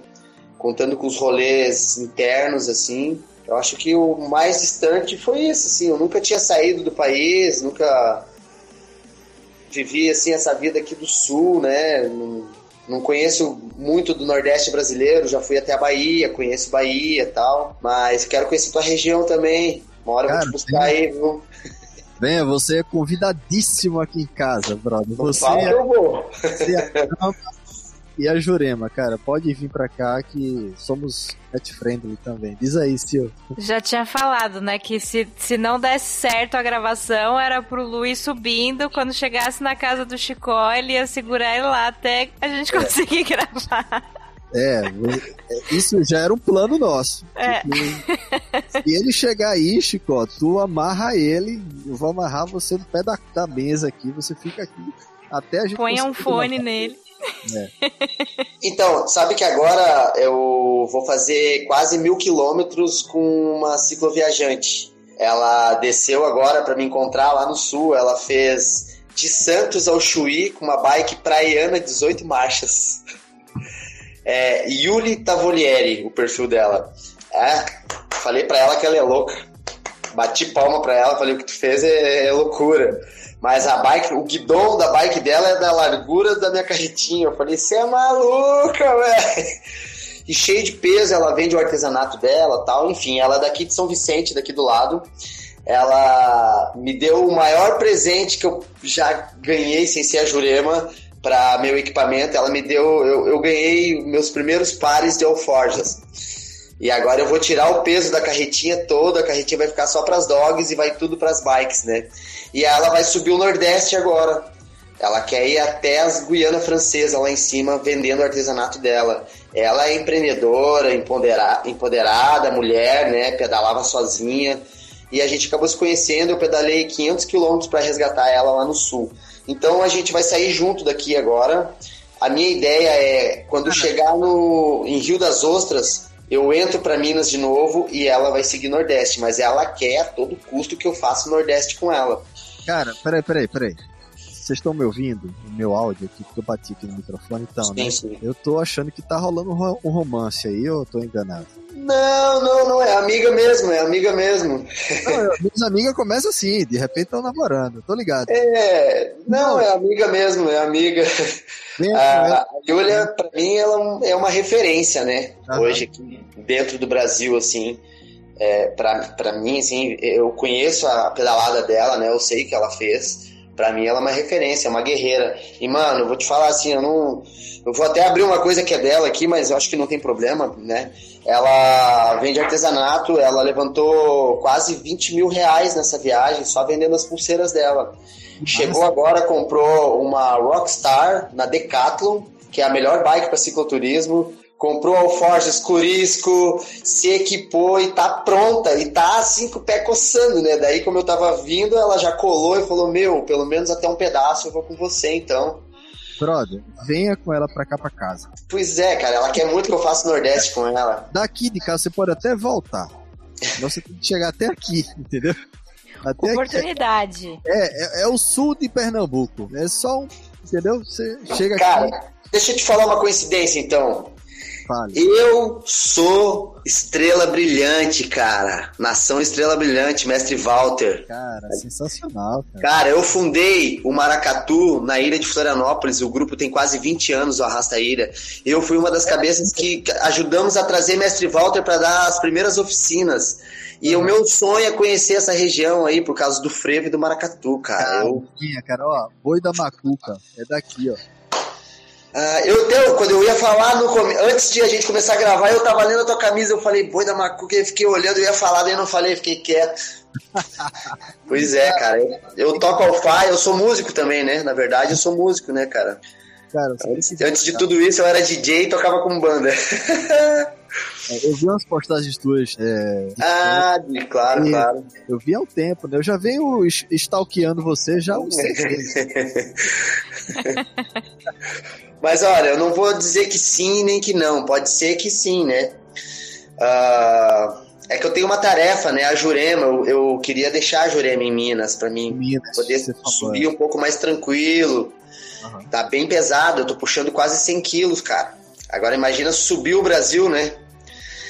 Com quase 100 quilos puxando. Ah, tem uma coisa, eu tô tentando uma bike, cara. Eu tô pedalando de bike 26, simples, cassete de 21.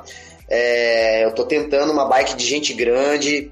Aí, patrocinadores, galera aí que tiver afim de entrar aí numa parceria, um patrocínio, qualquer coisa. O que vai fazer eu ir mais longe é essa bike. E outra, a partir de alguns quilômetros eu vou começar a pedalar por uma causa. Essa causa se chama Davi. É um menino que tem um problema no coração lá de Joinville. Eu conheci eles em viagem o menino não tem uma vida de criança, ele tem 9 anos de idade. E a minha bike, a graça já é dele, eu já dei a minha, minha bike para ele assim que eu consegui trocar de bike, porque ele ainda não pode fazer atividade física, tudo. Ele precisa fazer uma cirurgia que custa 100 mil reais, velho. É injusto isso, né? O, o tipo de doença dele, o SUS não quer cobrir, então a mãe tá numa guerra muito grande. E aí, meu, eu abracei essa causa, essa causa é minha e eu quero. Se é uma forma que eu posso ajudar eles, é pedalando, cara. E aí eu já dei uma estudada, vi como é que funciona essas galera que pedalam por causa tal, né?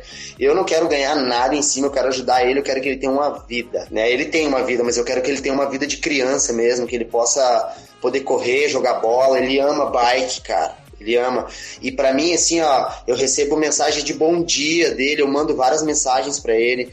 E, mano, e aí agora eu comprei essa, essa história aí e, e eu tô tentando uma bike para conseguir pedalar melhor essa causa dele, entendeu? Então, até se você tiver algum meio, alguma marca, alguém que esteja, eu não tenho nenhum patrocínio, cara, eu não tenho nada. Tudo que eu tenho, tudo que eu arrumo, é tudo de gente que eu vou conhecendo no caminho. Como eu falei, não foi nada projetado, né? Mas aí agora eu tô, tô nessa pegada aí, velho, porque não me custa nada, né, cara? Eu já gasto energia, pedal, por minha satisfação, pelas minhas dogs, por que não ajudar alguém, né, cara? Ainda mais um menino, cara, né? Ele tem um irmão...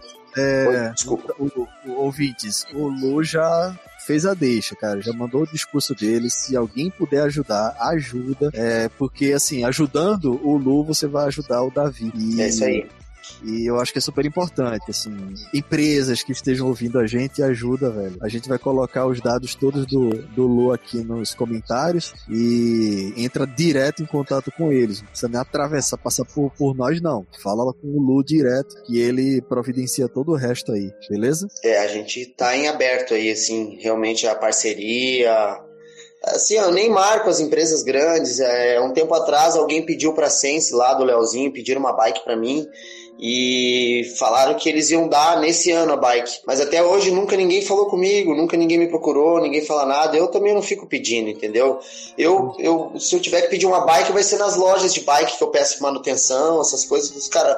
Ou o cara em Joinville me deu 700 reais em equipamento. Me deu um sinalizador de 250 pau, lanterna top, umas coisas para bike. Aí ele, você se importa de eu fazer um vídeo para sua bike, da sua bike? Eu falei, não. Ele pegou assim, aí pessoal, vocês aí estão com o rabo sentado dentro de casa com um bike de 20 mil. Olha o cara aqui, velho. Freio mecânico, gente. Meu, olha. Sabe, aquele era o cara que eu deveria ter mordido a bike. Mas não, ele já tinha me ajudado. Eu não sou um cara passado, entendeu?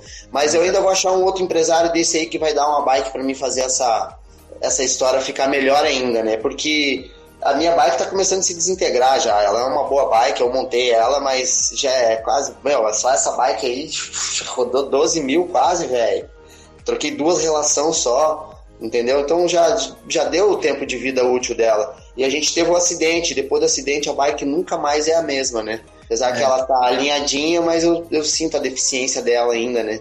Uhum. Mas vai rolar. Isso aí é é uma questão de tempo e o homem lá de cima aí tá já mexendo os pauzinhos para que isso tudo aconteça, né? É isso. É, é isso. Acho que às vezes é mais contar com os pequenos do que com as grandes empresas, né, que teriam mais condição de ajudar, mas Sim. beleza, beleza. Ah, eu vou te falar uma coisa. O que eu ando vendo de gente sendo patrocinada, embaixador da marca tal, né, embaixador da marca tal, umas meninas tirando foto, tu vê que nem bagunçado o cabelo tá. Tu vê que o pneu não tá sujo de terra. Tu vê que a mina não tem graxa na mão, que o cara não tem graxa na mão e os caras estão ganhando grana com altos equipamentos para pedalar daqui na esquina, cara. Pá, isso aí me, me mói, sabe? Eu acho que, bom, cada um sabe onde emprega o que é seu, né? Cada um sabe o que faz com o que é seu, mas eu, essa questão aí eu acho que vai vir mais dos pequenos mesmo, da galera que, né? E uma bike não é tão difícil. Eu sei que a bike que eu preciso aí para sustentar minha carretinha tem que ser uma bike um pouquinho mais reforçada na estrutura do alumínio dela, realmente. Carbono não serve para mim, nem tá na minha cabeça pedalar carbono. Não, não sou atleta de desempenho nem nada. Preciso de uma bike que tenha força, né? E eu sei que se eu botar uns 3 mil reais na mão aí, eu pego uma bike dessa. Eu monto uma bike dessa. Então é tudo questão de tempo, né? Então, volte e meio eu paro, eu trabalho também, eu manjo de bioconstrução, permacultura, agrofloresta. Essa é a minha pegada. Então, quando tem a possibilidade de eu parar e desenvolver esse tipo de trabalho, eu paro. Porque, uhum. querendo ou não, eu também preciso de. Eu quero ter a minha grana, eu também às vezes gosto de ajudar a minha filha né? Ou às vezes comer algo diferente. Eu tenho muito problema com alimentação, cara. Porque para quem pedala, a alimentação tem que, né? E eu vivo à base de marmita, eu cozinho minha comida também às vezes. Mas eu, eu se viesse entrar uma parte de patrocínio para mim, eu não pediria nem a bike, velho. Eu pediria, eu pediria só para me ajudar com a alimentação, porque, né, a alimentação é o que faz eu estar tá pedalando. Se eu não comer, eu não pedalo. Mas Exato. eu acho que vai tudo acontecendo devagarinho, né? Uh, eu sou muito grato a essa minha bike, que o nome dela é Graça, porque foi através de uma publicação que eu fiz da Serra da Graciosa com a outra bike que eu ganhei ela. Aí eu homenageei ela com o nome de Graça e pude atravessar a Serra da Graciosa com ela agora, dessa vez. Foi uh, sensacional. Sensacional. Brother, a gente já tá aqui com uma hora e, sei lá, tiramos é que a gente Eu tava... falo pra caralho, velho. Não, de boa, cara, de boa. Pra gente a gravação tá massa, o papo tá fluindo e a gente vai soltando mesmo. Pra gente tá suave, eu fico contigo aqui até altas horas. O lance é que a gente tem um, um, editor, né, que ele meio que, ó, galera, um episódio de 5 horas é foda. Então, assim. Dá uma segurada aí, né? É, dá uma segurada na gente. Então, Felipe, desculpa aí, mas vai outro episódio de duas horas. Então, vamos caminhar já pros finalmente, né? Ok manda as perguntas aí que a gente tiver e é pra gente também liberar o, o Lu, né? Eu queria, tem uma pergunta aqui que a gente ainda não fez, que eu tô curiosa. É, se tem, se já rolou algum acontecimento mais inusitado, assim, envolvendo as dogs. Seja bom, ruim. Como assim, mais inusitado? Ah, sim, tem, tem. Tem, tem, como tem. Tem. Não, não, não é nem muito, é mais relacionado a Jurema. Porque a chama nunca me deu nenhum tipo de problema, me deu só alegria. Ah, tá, tem um inusitado da chama também. Vou contar um de cada só, tá? Bem Você breve. mais aparece um monte, né? Sim. Tá. A, a, Jurema, como ela é, veio, é uma cachorra de matilha, de fazenda, uh, onde os porcos ficam separados, as galinhas ficam separadas e os cachorros tudo solto, né? Ela tem um problema. A Jurema, ela come galinha. E sabe que cachorro que come galinha é cachorro condenado, né? Tem, tem lugares que matam cachorro que come galinha, né? Nossa. E a gente parou na casa de um amigo meu em Imbituba. Uh, ele nos recepcionou lá. E aí eu falei para ele, cara, melhor prender as galinhas, porque ela corre atrás de galinha. E aí ele, claro, claro, não, a gente prende as galinhas. Cara, as galinhas, tudo tipo da fazendinha da vovó, tudo galinha ornamental, galinha. pra tu ter uma ideia, essa galinha que a Jurema comeu inteira viva era uma galinha samurai, sabe aquela samuraizinha? Não é nem ganizé, era uma galinha do Japão, velho. Custa 200 pau uma galinha dessa. Ela comeu a galinha viva. É, você tem um tiranossauro de bicicleta aí. Cara, e aí eu ganhei uma galinha lá em Urubici para treinar ela a não comer galinha. Daí eu até dei o um nome pra galinha de Pátia, de Pachamama, né? E, e aí serviu, serviu um pouco assim. No final o pessoal falou: tá, mas tu não vai levar a galinha embora? Eu falei: hã? 10 minutos. Uh, não, não, eles falaram, não, bota a galinha no guidão e vai com a galinha junto. Eu falei, não, gente. Pois daí, de tanto que me encheram o saco, eu botei a galinha no guidão e comecei a dar uns rolê no parque com a galinha no guidão e a galinha ia, cara. Só que eu nunca ia fazer isso, botar uma galinha na estrada junto com duas cachorras, né? Então, esse é o inusitado da Jurema. Agora Mas vou aí, falar o da. Agora da... Conta, aí, conta aí qual foi o final da história da galinha. Você comeu a galinha? Devolveu? Ah, não, não, não. A galinha eu acabei devolvendo para as pessoas que doaram ela. Daí chegou lá, a galinha não queria mais ficar com as outras, queria ficar dentro de casa. Daí agora a galinha fica dentro de casa lá com eles, velho. E, e ela leva o nome ainda de Pátia. legal, legal. Foi, foi legal pra galinha, né, na verdade. É, não seria legal se eu levasse ela pra estrada, mas ela poderia virar comida, né? Mas não nossa, né? Comida da Jurema, né? Que ela treinou, mas assim, serviu um pouco, mas se não tiver junto, ela pega, entendeu? Tudo que se move na frente, infelizmente, ela ainda. Me chama, a chama. A chama foi o seguinte: a chama, ela é Maria Gasolina ela não só gosta de viajar de bike, como ela ama andar de carro. Ah. E aí, eu agora, inclusive, eu ando não deixando mais ela solta em postos de gasolina em rodovia, porque aonde eu paro são paradas de caminhoneiro. O caminhoneiro gosta muito de cachorro, mas também abandona muito cachorro. E aí, um belo, uma bela noite dessas, num posto de gasolina, que eu acho que foi no Paraná, eu tô a chama solta, jureminha presa, eu fazendo a comida, dali um pouco, eu não sei o que, chama. Cadê a chama? Chama, chama, chama, chama. E não vi a chama. Aí eu tenho uma subiu que ela conhece esse assobio. Quando eu solto ele, onde quer que ela esteja, ela foca, se abaixa e vem ao meu encontro. Né? Essa é a minha garantia.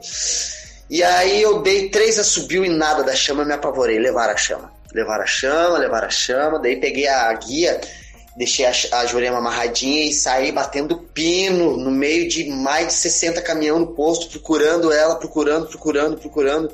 Já assim, desesperado, cara, desesperado até que um cara me dá um sinal de luz no caminhão e falou assim: ela tá aqui. Aí eu aí cheguei no caminhão, ela tá lá dentro do caminhão, do lado do bolé, e o cara dando salaminho pra ela, assim. Ai, meu Deus. Eu olhei para ela, ela baixou as orelhinhas. Quando ela pronta, ela baixa as orelhas para trás e se pisca toda para mim. Falou, ai, eu tô aqui comendo um salaminho. Não. É, Daí eu falei, chama, o que, que você tá fazendo aí, chama? Daí o cara falou assim para mim, ó, porque eu não tenho maldade, senão eu levava. Uhum, olha, e tá aí, esse foi assim o mais inusitado dela para mim, porque. Né, foi a primeira vez que ela não. Sabia, tu já sabia, assim, dessa, desse lance dos caminhoneiros gostarem de cachorro e, e abandonarem no mesmo grau, né? Já, já, porque eu era mochileiro, né? Nossa. Vivia aí em posto de gasolina aí. Os caminhoneiros todos têm aquela caixinha que eles fazem a comida ali, né? Então, uhum. qualquer cachorro de posto que encosta do lado, eles adoram, eles dão comida pros bichos mesmo, entendeu? E aí, tu quer conquistar um cachorro, você dá um salaminho pra ele, né, cara? Porra. Ai, meu Deus, como eu gelei aquele dia, assim. Então, isso foi o mais inusitado, assim. Mas, cara, de resto, hum, eu, eu não tenho o que falar da chama. A chama, assim, foi. É, é só alegria na minha vida, cara. Só. Ela me preenche muito, assim. E, assim, acho que foi o mais inusitado dela, assim, foi onde ela me deu o verdadeiro gelão. Ela é uma excelente nadadora. Ah, vocês sabiam que a chama que me ajuda a subir a serra, cara? Como assim? É, cara, quando tá muito inclinado, tu tem que empurrar a bike, né? Aí eu tiro ela da bike, ela vai na guia, porque eu não solto ela na rodovia. E aí eu tipo, tirei ela para aliviar o peso da carretinha a primeira vez, para ela andar do lado, né? Como ela é cachorro de lida, boiadeira australiana, ela começou a pedir guia e indo pra frente da bike, quando eu me dei por conta, ela tava na frente, assim, ó ajudando a puxar. Então, quando ela vê que eu tô, a bike tá perdendo velocidade na subida, ela já começa, um, um, um, um, pedir para descer para ajudar a puxar, cara.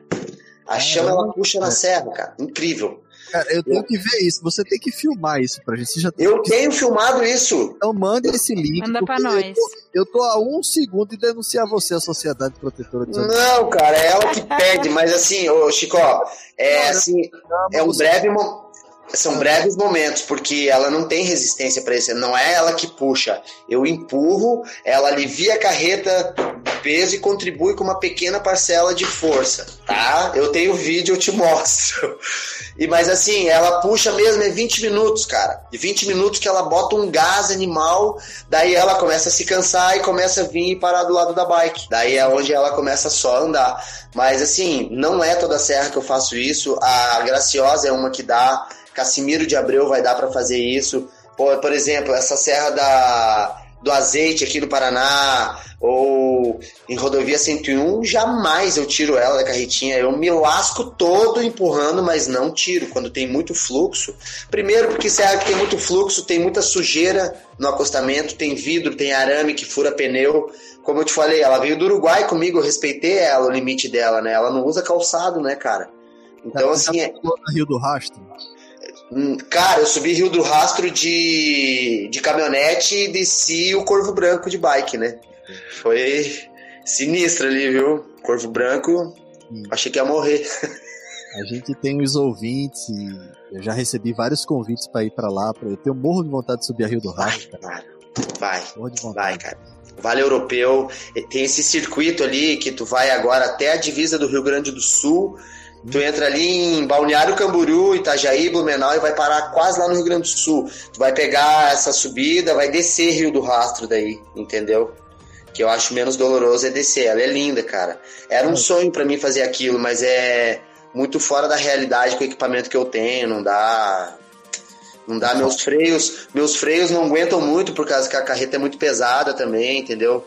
Eu a tenho... Vai te jogar pra frente, você freando ou não, você vai descer, meu amigo. Ela vai empurrar. É, eu tenho minhas limitações. Antes, quando tava tudo novo, como eu te falei, eu descia a serra a 80 km por hora, né? Hoje eu não faço mais isso. Lu, e aí? A gente pode caminhar pros finalmente. E aí, Sil? Tem mais alguma dúvida, alguma pergunta? Manda aí. Eu acho que eu já tô bem. Então, pô, eu também, cara. É... Agradecer, Lu. Obrigado. Eu queria falar cachorreis para agradecer a Lu, a, a Chama e a Jorema. Lambeijos delas para vocês. Lambeijos, boa. Cara, você me lembra um queridíssimo amigo meu, cara, Nelson, lá de São Paulo. Beijão, Nelson. Cheio de pulga. Beijo, Nelson. É. Beijo, Nelson. Saudades. Da saudade da porra dele. Dele e de mim, Mirella, esposa dele. Mas é, bom, Lu, obrigado, cara. Obrigado. Eu acho que valeu a pena muito a gente ter agendado, reagendado para conseguir esse, esse teu depoimento, essa tua história, que é emocionante e que eu acho que vai ajudar bastante gente a destravar, a ajudar outras pessoas. A gente tem na descrição desse episódio várias informações que o Lu trouxe aqui nessa conversa que a gente teve. E eu só agradeço. Obrigado, cara. Obrigado mesmo. E a gente tá de portas abertas para receber você. Quando você quiser vir para cá, já nesse novo relacionamento que eu acho que você tá começando aí com sua amiga. Pode, pode vir pra cá pra casa, aceito você. Chama, Jurema, todo mundo. Pode vir que a gente tá de portas abertas. Olha, eu sou muito grato pelo convite, sou grato pela conversa, pela amizade. E, e, e, eu falo isso para todos, né? Eu não tenho mais casa, mas eu te garanto que onde eu tiver, a minha casa é sua casa também, tanto para você quanto Silvana. E, gente, casa do ciclista, não, não deixem de visitar aqui, passem por aqui, tá? É, aqui eles já estão aguardando vocês. Com certeza quero conhecer.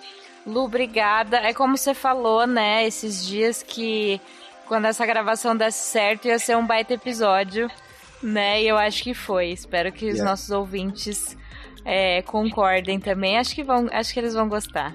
É, bacana. Obrigadão, Lu. Vamos dar tchau, galera. Tchau, galera. Beijo, gente. Beijo. Gratidão. Abraço. Vamos que vamos. Bons ventos. Isso aí.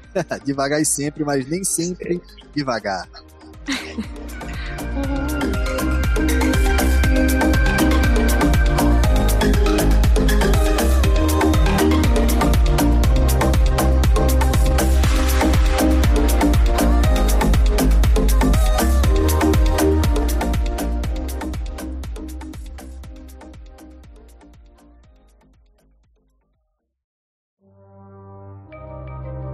Este programa foi produzido por Mentes Deviantes. deviante.com.br.